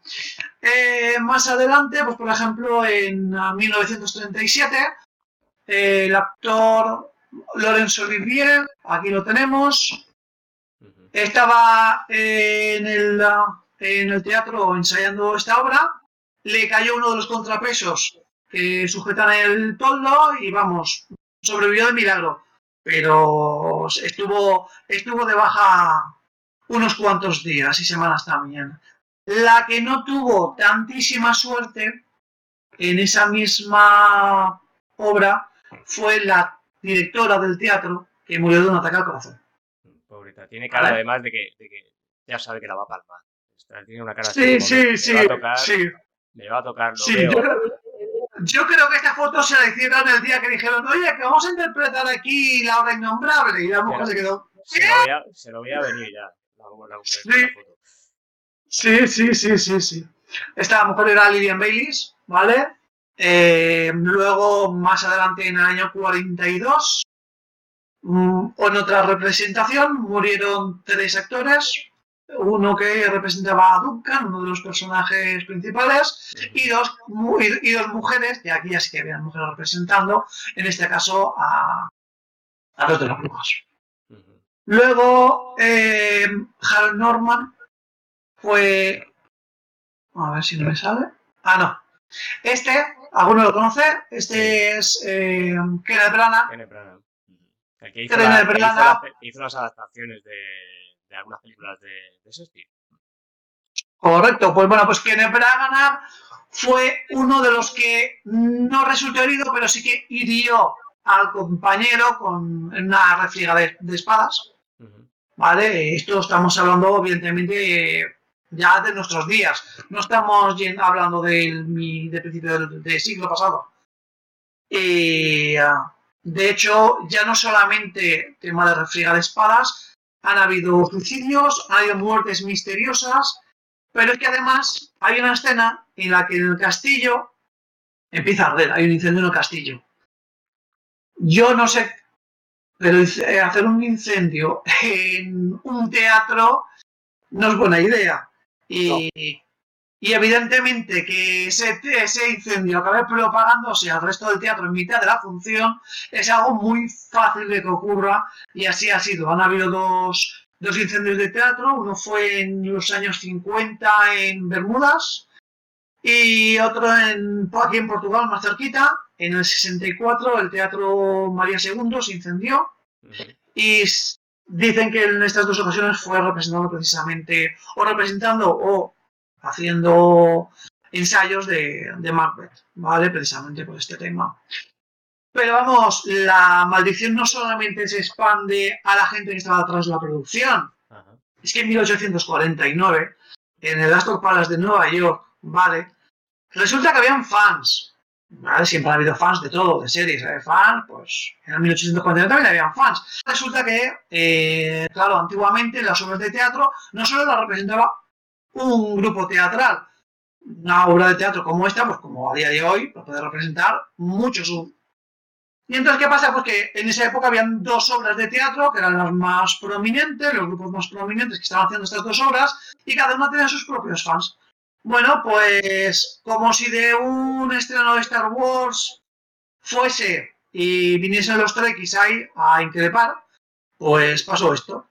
Empezaron ahí un rifirrafe entre fans de uno y de otra obra teatral.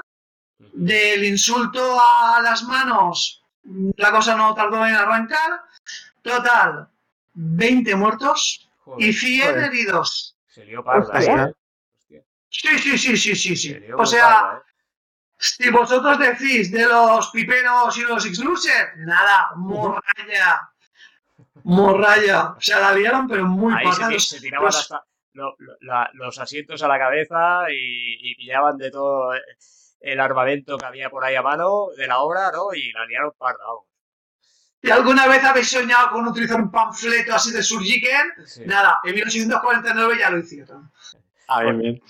Claro, o sea, si cuando se quedaban ya sin armas, cogían el panfleto e intentaban cortar cuellos, ¿no? Ahí con el, con el papel, ahí. Sí, sí, sí, sí, vaya, tal cual. Y pues ya el, el último, el último que ha, la última víctima que podríamos contabilizar de Macbeth, ¿vale? Mierda, lo he vuelto a decir.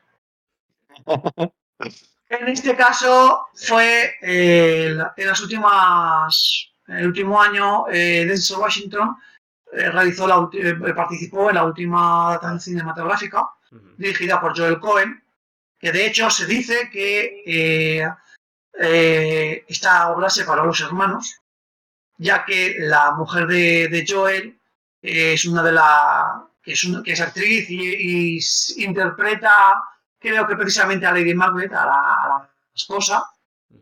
Fue la que estuvo metiendo cizaña para que su marido realizara esta, esta adaptación cinematográfica, con lo cual, si el que conozca la obra entenderá el concepto de que Lady Macbeth era la que le iba azuzando al marido para que cometiese todas las tropelías que iba cometiendo a lo largo de la obra.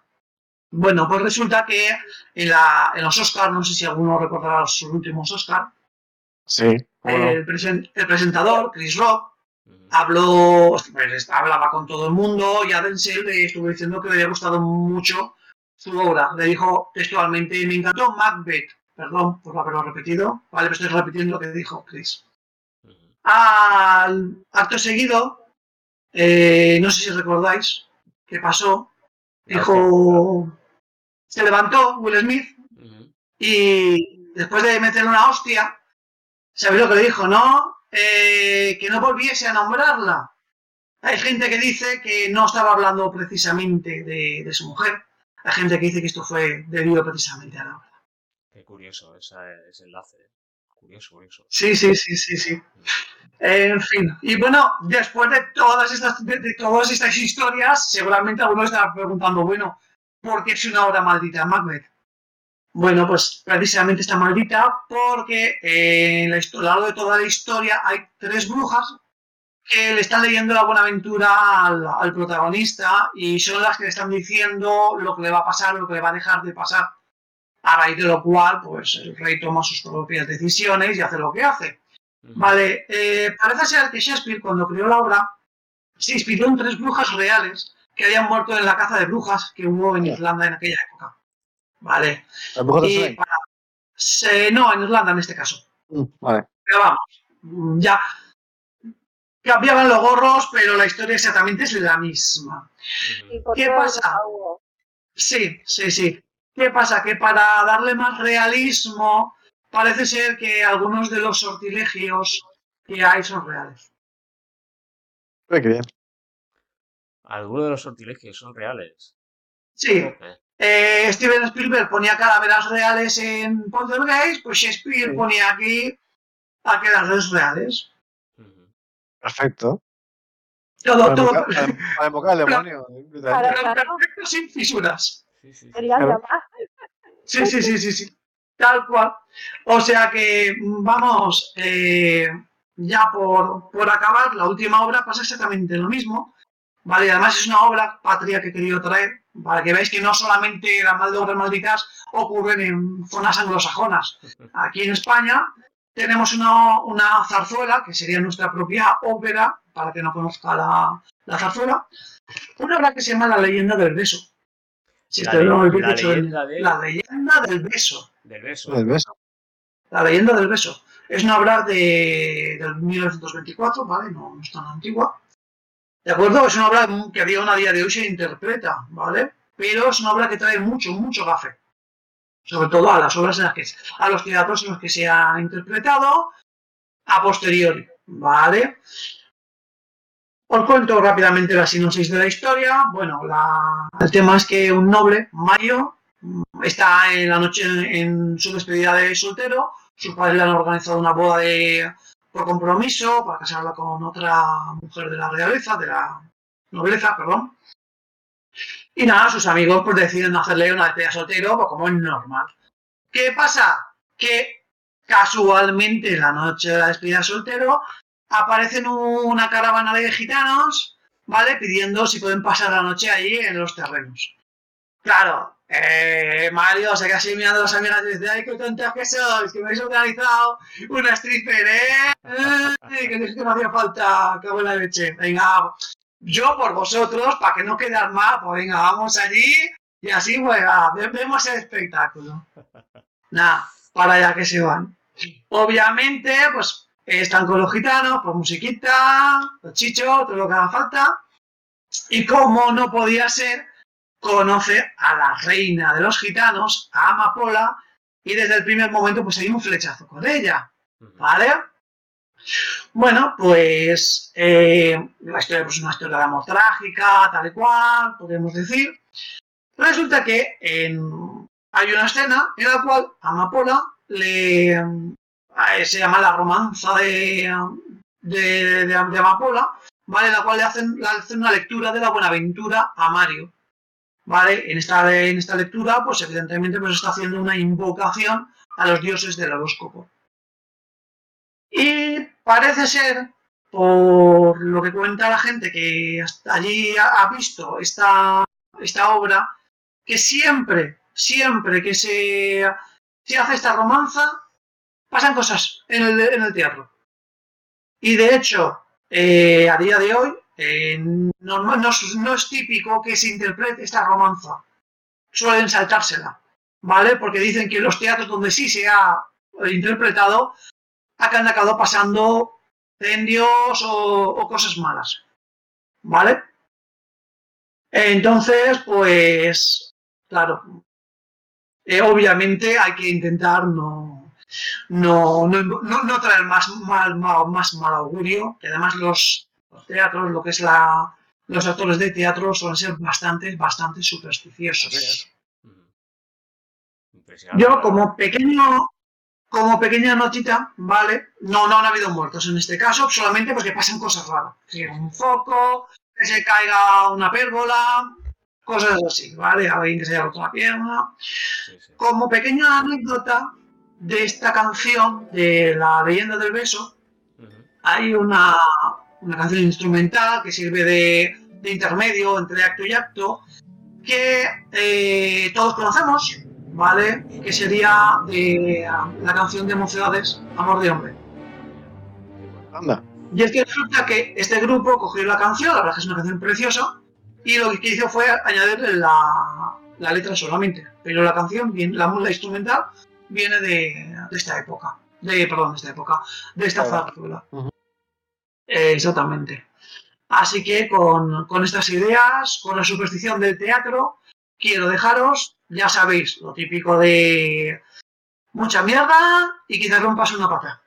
Muchísimas gracias. La verdad es que impresionante, Carroza. Esto, estas obras hay que perdérselas, ¿eh? Y sobre todo esto de Mapec, bueno, ya lo he dicho yo también si querer, eh, conviene verla, ¿no? Pues al final si alguien tiene la oportunidad de que la representen en alguna localidad, a que no van a ser los actorazos que, que han mencionado, pero bueno, quién sabe, eh, siempre hay Puede una buena, una buena oportunidad de poder descubrir una obra de estas características y sobre todo de Shakespeare, que tiene, aparte de Mapec, tiene Handel también, que es otra de sus obras también muy reconocidas. Y bueno, yo no conocía nada de esto, ¿eh? en relación a este tipo Sí, de sí. particularidades. No, yo personalmente, siempre que podáis ir a ver a un teatro, que tenga- aunque sea un grupo de aficionados de vuestro barrio que están interpretando una canción, una, una obra, os aconsejo siempre ir a verlo, porque la verdad es que es una pena que el teatro esté un poquito tan en desuso, pero gana muchísimo. Ir a ver una obra de teatro, ver a la gente ahí y tal, es es una historia totalmente diferente a- al cine. Aún yendo al a, a ver una obra que a lo mejor hayas visto en película, en el cine, la cosa cambia, cambia horrores. Y hay que ir o al sea, teatro, hay que ir porque la Sí. verdad es que a veces el teatro, eh, en relación al precio del cine, sale incluso más barato. Últimamente sí, porque si empiezas a echar cuentas de lo que te cuesta la entrada, las palomitas y si con los críos, eh, A eso me refería. madre mía. Por cierto, que se me olvidaba, eh, vosotros sabéis, ¿no? Lo que significa mucha mierda y que te rompas una pata. Pues. Es para dar eh, suerte en el teatro, ¿no? Malas. Sí, Sí, ¿no? claro. Pero, No. sa- sa- ¿sabéis el significado? ¿Lo conocéis? No. No estoy seguro. Yo entiendo que será que tengas muy mala suerte para que todo salga bien, o, o no. No, no, no, no, no. O sea, por ejemplo, mucha mierda significa. eh, porque en la época. a ver, mucha mierda viene de, de- de la época del siglo pasado. Quien iba al teatro, evidentemente, era gente pudiente. Y la gente pudiente no iba andando. Ah, Ah, recuerdo. Iban en carro tirado por caballos. ah, Claro, mucha mierda ah, quiere decir que conforme pasando caballos. los caballos, los caballos por donde van dejan restos equinos. sí, sí, sí, Cuanto más restos equinos se viesen alrededor del teatro, significaba que más gente había ido a tu obra. Muy bien, muy bien. Y, que te- ojo, y ojalá te rompas una pata, es porque a día de hoy, ¿vale? Cuando acaba una obra, lo típico suele ser echar rosas. Exacto. Antiguo- antiguamente no echaban rosas. En el siglo XVIII, XIX, XVII, no me acuerdo ahora, echaban monedas. Los espectadores echaban monedas si les había gustado la obra. Obviamente los actores pues tenían que agacharse a recoger esas monedas. Que te rompas una pata hacía alusión a que tengas que agacharte tantas veces a recoger monedas que te acabe doliendo la pata o que te la acabes rompiendo del dinero que tengas que recoger. Qué bueno, qué bueno. Entonces lo de pisar Catalinas y que te den buena suerte también tiene que ver un poco ahí con el tema de mucha mierda y eh, esa repercusión ahí de la buena fortuna, ¿no? Sí, sí, sí, sí. O sea, de hecho, es que eh, aún a día de hoy hay, hay casos de que he encontrado en el teatro tablillas eh, maldiciendo a algún compañero de reparto o, o- o deseando o deseando que me salga bien esta obra, ¿vale? O sea, pero que no, no, no, no, no solamente a día de hoy. Estamos hablando que han encontrado tablillas en anfiteatros griegos que databan de Pues nada, lo dicho, muchísimas gracias por traernos la, obra de Macbeth, de nuevo que la he pronunciado, y, y, bueno, de traernos estas obras tan interesantes. Y ahora yo también, quedé os- muchas. sí, yo también os traigo cositas interesantes, pero más eh, centradas en el sector de los videojuegos, ¿vale? Y vamos a hablar un poco, nos vamos a ir un poco a los años 80, en la famosa época de las recreativas, evidentemente, donde todos hemos crecido y hemos visto ahí una gran repercusión en las recreativas. Waka, waka, waka, waka, waka, waka, waka, waka, waka. Pero un momento, ese Waka Waka era de, de eso, de, de las monedas que no dejaban de entrar y salir en las recreativas. Pues nada, vamos a irnos ahora a conocer un poquito esas maldiciones también que tenemos en el sector de los videojuegos y vamos a irnos a la época de los 80, una época en la cual las eh, recreativas estaban en, en su mejor momento y os voy a poner un vídeo de una máquina recreativa que, bueno, era conocida por aquel entonces por una maldición. A ver, podéis ver eh, la transmisión, seguramente. Sí, pues sí. bueno, os voy a hablar un poquito de, de esta máquina en concreto que se llama Polybius. Es un juego Sí, que alcanzaría su, popula- su popularidad en las redes creativos gracias a un aspecto gráfico, como podéis comprobar, pues de efectos luminosos, Y bueno, consistía en que dentro de ese espacio de polígonos, eh, donde una nave fija dentro tenía que destruir asteroides y se movían a su alrededor, ¿no? Bueno, hasta ahí podemos decir que dentro hay una normalidad dentro del juego, ¿no? Pero os puedo decir que los que sufrían eh, las consecuencias de este juego, eh, de probar el juego en sí, acababan muriendo. Eh, perdían la cordura, tenían náuseas, depresiones, el juego les, les, bloqueaba a nivel mental y cognitivo. Y además de estos sucesos, muchos de los jugadores se volvieron adictos al juego. afirmando ver. ¿El antecesor del Demon Souls? Eh, pues sí, puede ser, pero es que afirmaban también ver eh, mensajes subliminales del tipo de suicídate o no pienses, ¿sabes? Bueno, todo esto eh, a través de un estudio que se confirmó en que esta máquina fue un proyecto planeado por una desarrolladora que tenía un nombre alemán y que en su traducción al español que se, se llamaban borrado sensorial. No os lo perdáis el nombre de la productora, ¿eh? A tope. no, no. No, no, no, no, estamos escondiendo nada, ¿no? No, no estaban escondiendo nada. Eh, en realidad eh, se, se, destapó que esto fue un experimento del gobierno de los Estados Unidos para manipular el cerebro, ¿eh? Y para poner la guinda del pastel en esta recreativa, os lo he dejado para el final porque, vamos, eh, las afirmaciones de los jugadores decían que veían a hombres de negro que entraban a las salas para cambiar las opciones del juego y obtener datos de los jugadores, ¿eh?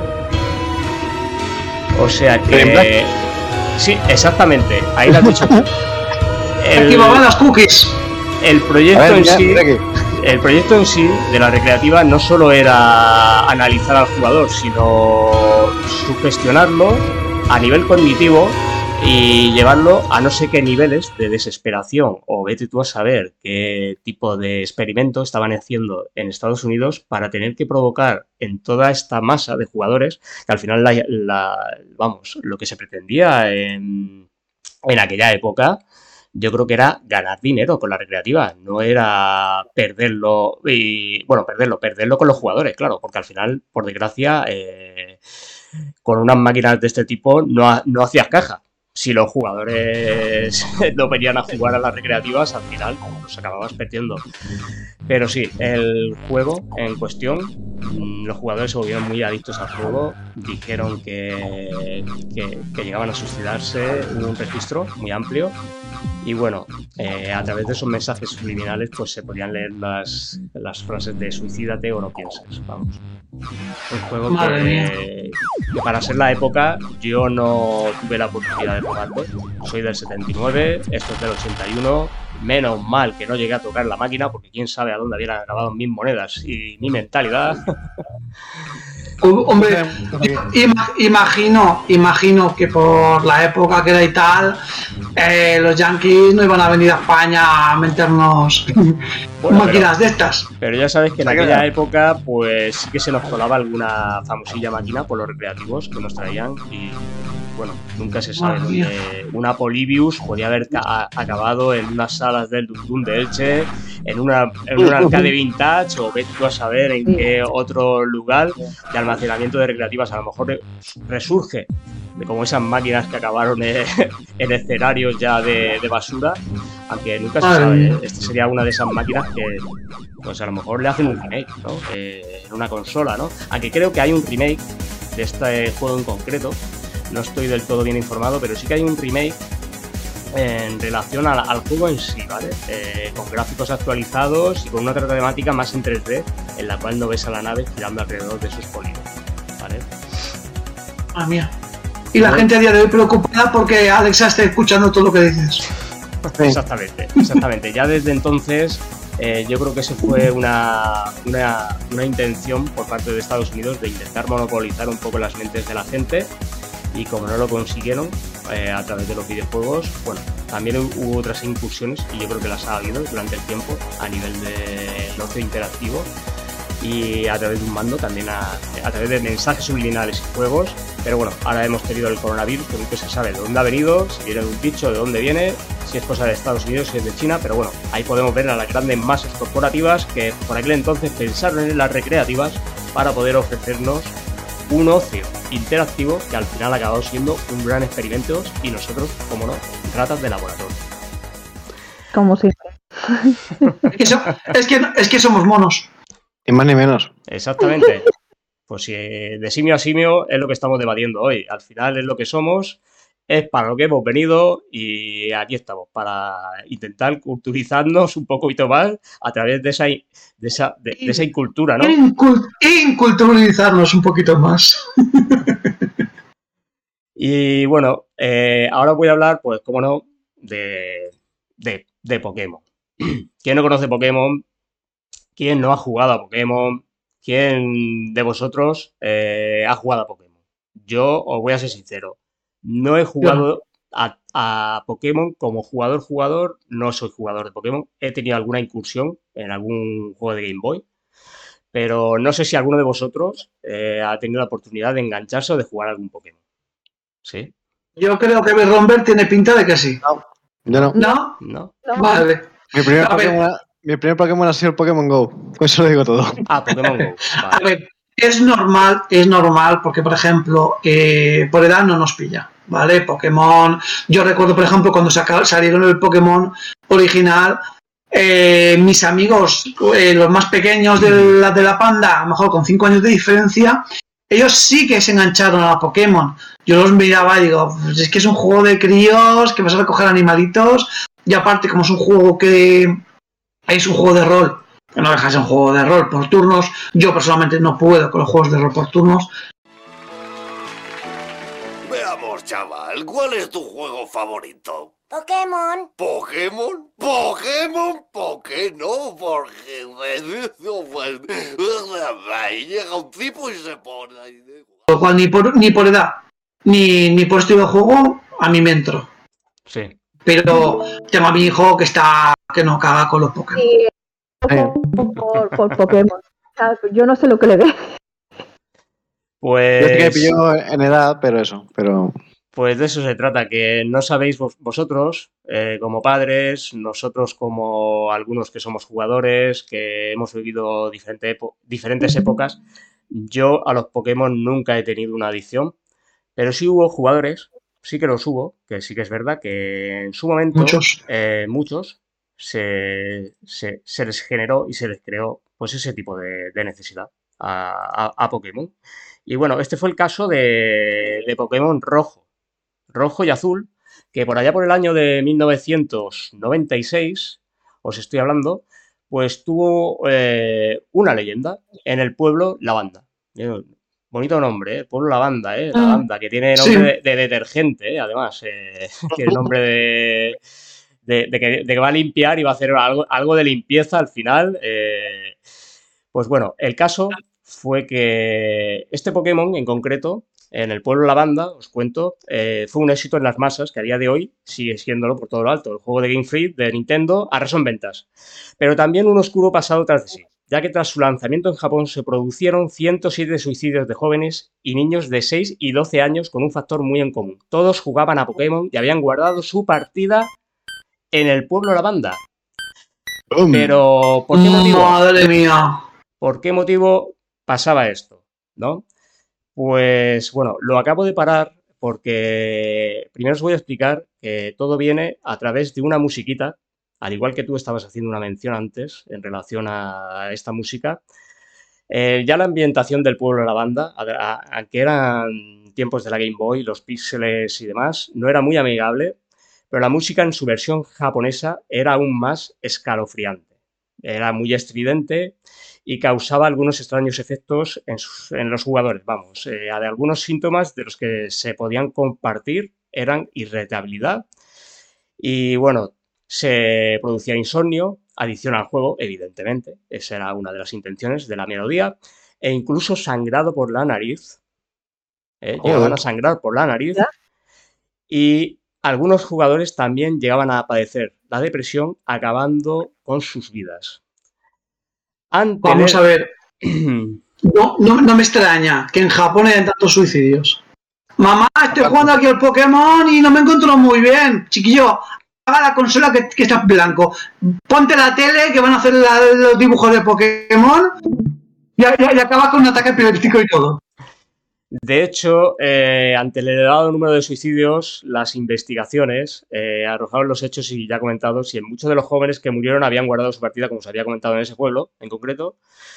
Y bueno, el informe, pues según los síntomas, eh, habían sido de niños de entre 7 y 12 años, con dolencias médicas relacionadas supuestamente con este tipo de juego, con Pokémon. Eh, pues, ¿qué hizo la desarrolladora? Se vio obligado a modificar la canción original del juego. O sea que no sé si aquí en España el juego llegó con esta canción, con esta canción, con esta sintonía, que os voy a poner a Imagino continuación. que no. que vamos a escuchar. Imagino que no. que No, no, a- aquí llegó, aquí eh, Pokémon llegó ya con la canción modificada. Vale. Igual que la serie de dibujos que también venía las escenas epilépticas, que eran los rayos de Pikachu, de, de no sé qué, porque creo que una, bueno, sí, Pikachu, los rayos que echaba cuando tal, que eso también vino que capaz ya. De hecho, cuando lo veía salía como un, un filtro tapado. exact- exactamente, exactamente, sí. Exactamente. Pues Censura, censura.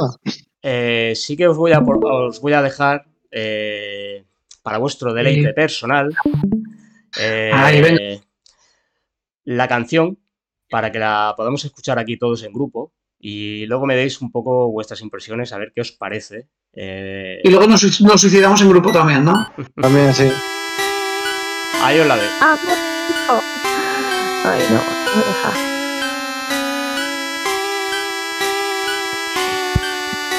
me. Eh, yo, oigo esa, yo oigo esa melodía y, y me salgo, pero a cambiar las pilas porque se le están gastando. El sonido de que se acaba la batería ya. Sí, sí. Tiene, tiene, tiene su rollico, ¿eh? Todo hay que decirlo, ¿eh? También creo que el pueblo de la banda es donde salían los Pokémon fantasma y todo eso, ¿no? Sí, exactamente. Sí, Pues tiene que tener una ambientación así. tétrica. Vamos. Pero entra en bucle, ¿eh? Sí. al, ser repetitivo y tener ese sonido, pues puede ser que llegues a... Reconozco que después de ir toda una semana la canción húngara del, del suicidio y no esa canción, me está poniendo, me está poniendo tono. Pim pam. Vamos, yo no sé, con los títulos que tenía la franquicia de Nintendo, eh, Pokémon Perla, Pokémon Diamante, a esto lo llamaron en particular Pokémon Joyita, ¿sabes? Porque la melodía es una joyita en sí, vamos. Madre No tiene- mía. No tiene desperdicio. No, de lo, Para nada. de lo, lo que quería representar, muy, muy bien. O sea, perfecta. Pues nada, vamos a seguir con el siguiente juego, que también tiene bastante lore. Es un juego de PC del año 1998 y es un videojuego de acción y aventura que fue lanzado por la distribuidora de Raven Software y está, eh, está en esta lista debido a que la gran simbología que contiene el juego está muy relacionado con palabras satánicas que se utilizan dentro del juego, ¿vale? Y bueno, os voy a poner también una introducción al juego para que podáis eh, apreciar un poco. No, no esperéis que sea un juego de un Real Engine, porque no es el caso, ¿vale? Pero sí que es verdad que es un juego que para la época est- estaba bastante bien a nivel, a nivel gráfico. Pero bueno, lo que este juego lo que tiene en particular. Eh, O sea, que todo es ir para arriba. Hmm. Os voy a poner por aquí ya el juego en marcha para que lo podáis ver. Y bueno. Eh, bueno, el juego lo que hace en realidad es que emula los rituales que se usan eh, a la hora de invocar al susodicho hoy el diablo. De hecho, contiene muchas simbologías satánicas y un ejemplo de esto es que en el menú principal hay una muestra de la Biblia satánica y a través de este y del resto Hace del mucho juego tiempo, vemos muchos símbolos de la religión Las que promulga esta Biblia. ¿eh? habitantes convertidos en esclavos. Madre mía. O sea, de, de, la, de eh, seguidores de... Satán. Sí, exactamente. Seguidores de Satán utilizan eh, muchos de los manuscritos que hay en este juego para poder hacer eh, luego sus rituales. Claro, claro. O sea, en dicha Biblia, en dicha Ha Biblia, en dicha aparecen infinidad de ritos en los que se sacrifican humanos y las letras que aparecen en el menú están en hebreo y lo que, y lo que se traduce es que voy a, voy a, voy a omitir la, la palabra porque yo no sé hebreo, evidentemente, pero bueno, son ofensas e insultos a Dios. ¿eh? Eh, por, todo Madre esto, mía. por todo esto, Heredit 2 está ca- catalogado como uno de los juegos más diabólicos de la historia, debido a que su alto contenido en conjuros y maldiciones que se usan, eh, los seguidores satánicos en la actualidad lo utilizan muchísimo para poder obtener muchas palabras en hebreo y mucho contenido para poder hacer sus rituales. Pues ya ves. Me parece curioso que se llame Heretic y ahora, y ahora está el, el este, el, el equipo de, de Game Sport de, de Gref, que es Heretics. Puede ser fuente de Pues- inspiración. Pues ya Pues- ves. Seguramente. Seguramente. Claro, claro. Ostras. A ver, a ver, y, y es que encima para la época los gráficos estaban muy bien, o sea, Sí, sí, Sí. para la época, bueno, al final. que no era, que no era, que no era un juego de Game Boy, quiero decir. Claro, era de PC y eso, y es- estilo Quake, básicamente. Vamos, en, en pocas palabras, yo creo que el que saldría del teatro, el tío que vio este juego dijo, oye, pues si a Macbeth eso, no sé, se inspira eso de ir poniendo canciones eh, en, en su obra, ¿le ha venido bien? ¿Por qué no lo voy a hacer yo en los videojuegos? Claro, pero es- es- si pones simbología de la Biblia del diablo, eh, estás llamando a, a, a pactar y a todo malo. O sea, estás jugando y puede ocurrirte cosas malas, porque si tú juegas con fuego, te quemas. A ver, Ah, no. yo lo he metido este juego, sí que es verdad, no por. No han habido registros de muertes, en principio, de jugadores, pero sí que es verdad que todo el lore que conlleva el juego en sí y que luego haya seguidores satánicos que lo utilizan para poder obtener, digamos, toda esa información a través de, de lo que se manifiesta en el juego, de lo que el, el juego al final te ofrece, de simbologías, ya de por sí es un juego que, que tiene su, su culto de seguidores de... Está bien, doc- está bien documentado, vamos. Hmm, Está bien documentado. Si el juego por lo visto está bien documentado. No he tenido la oportunidad de probarlo. A lo mejor el, el, el, No, no, tampoco te aconsejo que lo hagas, ¿eh? O sea, el que lo hizo seguramente estuvo viendo algunos de los grimorios que, que a día de hoy están en el Vaticano y están prohibidos mirarlos porque hace el llamamiento con su simbología a, a lo, al, sa- al satanismo y en sí.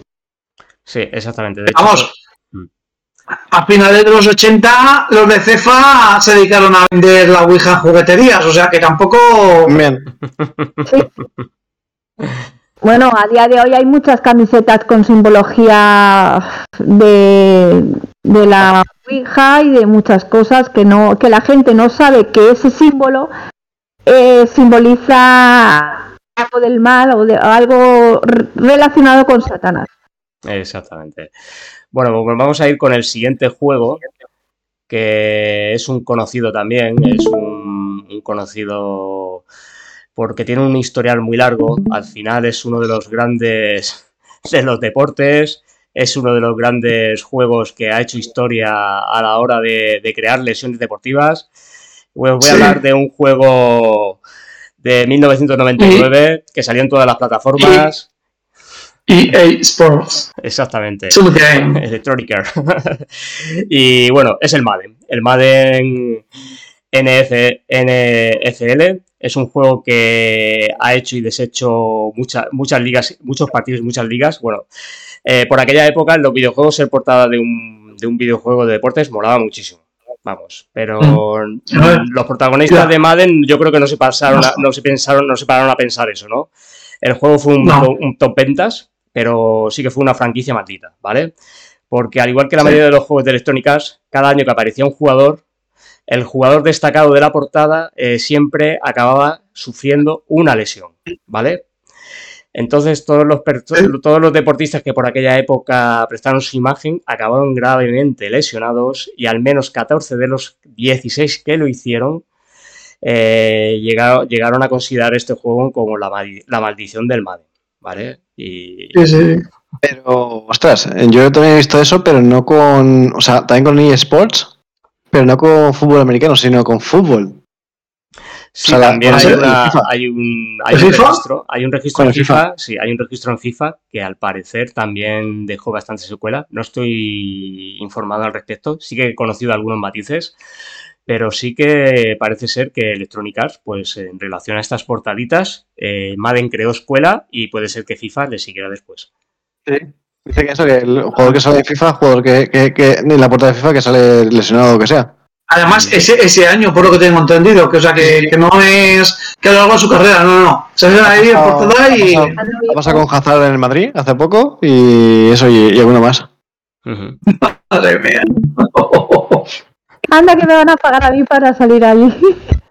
Hombre, si te pagan una buena pasta y luego a lo mejor te da para vivir, aunque sea un, E- un E15, ¿no? Un E15 es superable, ¿no? Claro, Tú dejas un es una, una lesión que bien, pero a lo mejor alguno de ellos ha tenido una lesión que le ha ido perreando tiempo. Ah, hombre, si te vas a quedar en, si, si te vas a quedar en una silla de ruedas, pues va a ser que no te compensa la historia, ¿eh? No, que te- ya de entrada va a ser que por mucho dinero que me des, no creo yo que me interese a mí mucho. Hombre, si luego me das una silla de ruedas motorizada, pues a lo mejor me lo pienso, ¿sabes? Pero, pero de entrada ya como que no. Así vas como las abuelitas, ¿no? que vas a hacer todas estas peñas. Qué, qué mala fama se crearon estos telefónicas. Un patinete eléctrico con una silla enganchada. Y bueno, del Madden vamos a pasar a otra gran saga que seguramente muchos de vosotros conoceréis, de PlayStation 2, y es el Fatal Frame, ¿vale? El Fatal Frame también tiene una Mm. historia en particular que, que es muy sonada. Eh, Project por- Zero se llama aquí en España. Exactamente, Project Zero. Eh, os voy a poner por aquí un poquito, os voy a contar un poquito. A estas alturas, como dices tú, hay poca gente que no conozca Fatal Frame o Project Zero, como se le conoce Mm. aquí. Eh, de Sí. hecho, el 28 de octubre del 21 ha tenido una remasterización el juego y lo podéis encontrar con el nombre de Project Zero Maiden of Blackwater. Y eh, lo- bueno, fue un juego exclusivo en Wii U, pero ahora ya está para PlayStation 4, PlayStation 5, Xbox One y la serie X, Ah, vale. Nintendo Switch y en PC también lo podéis ver. Ah. Bueno, Es que el problema- pues- de estas sagas que se quedó con Nintendo y uf, no creo que sea la plataforma más idónea para un juego de miedo, porque realmente Nintendo es más bien familiar. Sí. Bueno, volviendo al juego, os voy a poner por aquí un pequeño vídeo para que podáis eh, observar un poco el juego. Eh, nos metía en la piel de una joven, la cual debía de recorrer una mansión, eh, la mansión Himuro, y debía de investigarla y descubrir el misterio de la maldición que en ella habitaba. La premisa del juego era sencilla, teníamos que coger una cámara y hacer fotos y recorrer cada esquina de la mansión, ¿no? Tratando de ser un juego de terror y bueno, encontramos fantasmas por doquier y eran muy aterradores. El caso es que esta mansión existe. Y bueno, aunque el juego se basa en una historia real y tan real que la, mansión está a las afueras de Tokio y era una mansión donde se practicaban rituales, ¿vale? Hay eh, alrededor de esta mansión hay tres casas abandonadas con una red subterránea de túneles que les une y que nadie sabe su propósito. Y en dicho lugar se dicen que la casa ha, ha llegado a quitar siete vidas a siete personas. ¿eh? Y el resto de personas que viven en la pedanía de esta casa han llegado al borde de la locura. ¿vale? Eh, han, ha- han habido alrededor también inquietantes casos de muertes y los vecinos de la zona dicen que han hecho fotos en la mansión retratando imágenes indescriptibles de fenómenos inexplicables, ¿vale? Incluso hay quien dice haber visto es- espíritus rondando por allí. Pues desde luego, con una historia como esta, eh, estaba claro que la desarrolladora tenía demasiado ya eh, documentación para poder hacer el juego y se basaron en esta mansión, como os cuento, para poder hacer la adaptación del juego de Project Zero. Un juego que el que quiera descubrir un poco la, la leyenda de la mansión Himura, pues tiene la oportunidad de poder hacerlo a través de, de esta experiencia. No sé si alguno de vosotros habéis llegado a jugar el videojuego, si habéis tenido la oportunidad de hacerlo. Yo sí. Pues sí, es un juego muy bueno. Realmente la historia, pues eso, eh, entras a, a buscar según el capítulo a tu hermana o a un profesor y tal.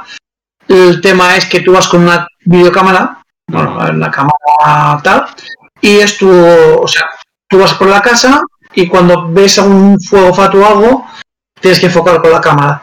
Con la cámara es la que te sirve de, de, de arma contra los fantasmas, ya que tienes que enfocarlos cuando te van a atacar, cuanto más enfocados estén, le haces eh, fl- flash con, el- con la cámara y es como que les haces daño. Total, acabas atrapando al fantasma dentro de la, la- de la cámara de la fotografía, porque es una Polaroid, con lo cual enlazas la siguiente que la creencia que, que había en esa época en Japón y tal, de que cuando hacías una fotografía atrapabas, atrapabas el, el alma del- de, de la persona. El ritual que se practicaba, supuestamente, que el, el cual se inspiraron a, a la hora de, de realizar este juego, era el, el ritual de la soga, ¿no? Era en el cual cogían a una doncella, como no, virgen, y la abrían como una estrella, eh, la, la ataban eh, de, de- de piernas y brazos y la, la ponían en una estrella y era un ritual que se hacía para poder abrir la puerta del infierno. Así, en una estrella de David, ¿no? Por Sí, así decirlo. sí, por así decirlo, sí, pero bueno, más La en... estrella de David se supone que es la estrella que abre el portal en el, su, en el submundo de, del, Sí. de Llave- esa es la, la llave, la llave de la puerta del infierno. La llave, sí. Siempre se dice que es un, un- una estrella. Bueno, y ahora pues os he dejado, como no, eh, la guinda del pastel para el final. Y es un juego que no es un juego muy conocido, es un juego que no vais a poder encontrar en las tiendas digitales, no se puede comprar en ninguna plataforma porque es un juego que eh, al final solo lo vais a poder encontrar en la Deep Web de Internet, o sea, la Internet más profunda, buscando. Y bueno, el nombre de por sí ya eh, deja mucho que desear. Se llama Sac Satán, que quiere decir en castellano Satán, Satanás, Satán. Satanás triste. Ahí os dejo eso. Sal Satán. Sal Satán. Sac Satán, sí. Satanás triste. Eh, bueno, el juego en sí, eh, os voy a poner unas secuencias para que podáis verlo un poco en movimiento. No es un portento. Pero bueno, este es uno de esos juegos malditos que, como ya os he comentado, encontraréis en la internet más profunda. ¿vale? Es un título de terror en primera persona y nos propone recorrer pasillos buscando obje- objetos ocultos con unos gráficos, como podéis comprobar, muy sencillos. El laberinto de Windows 95. Eh, Sí. Eh, la fórmula eh, son laberintos oscuros con un gran contraste y escenarios muy mal iluminados. Y bueno, dentro del Sí. juego pues encontraremos cacofonías, voces ralentizadas, clics de sonidos incoherentes, imágenes crudas. De hecho, en el vídeo que os estoy mostrando vamos a encontrar ahora momentos en los que vamos a poder disfrutar de estas eh, tanto imágenes como sonidos. Y bueno, mía. vamos a encontrarnos mensajes ocultos, amenazas, eh, audios muy creepypastas, con gritos de niños o frases del tipo te estoy observando, estás en mi lista, eh, puedo encontrarte y matarte. Y bueno, es un juego que a día de hoy eh, hay usuarios de Reddit que dicen haberlo jugado. Esto se ha convertido un poco en leyenda urbana por- y han llegado incluso. A descifrar el código del juego, ¿vale? Aquí podemos ver una secuencia en la cual, pues vamos a ver, como podéis escuchar, Sí, sí. hasta qué punto el juego se somete a... Sí, sí, sí, no sé. Además, con la, con la calidad visual que tiene, te- te- te- los, los ojos te van a sangrar, pero sí o sí. Y las orejas, ¿eh? Porque ya has visto que ese maltrato psicológico auditivo. Sí.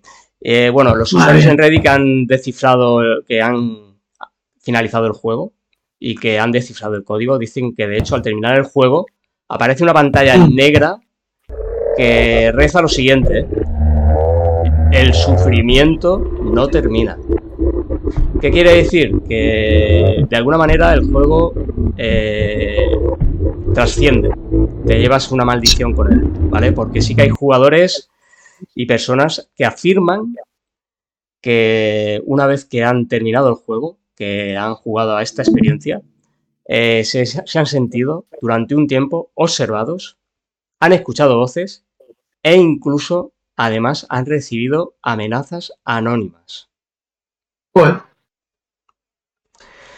Joder, madre mía. A día de hoy, No sé. Si solo la otra vez ya tendrá mal cuerpo.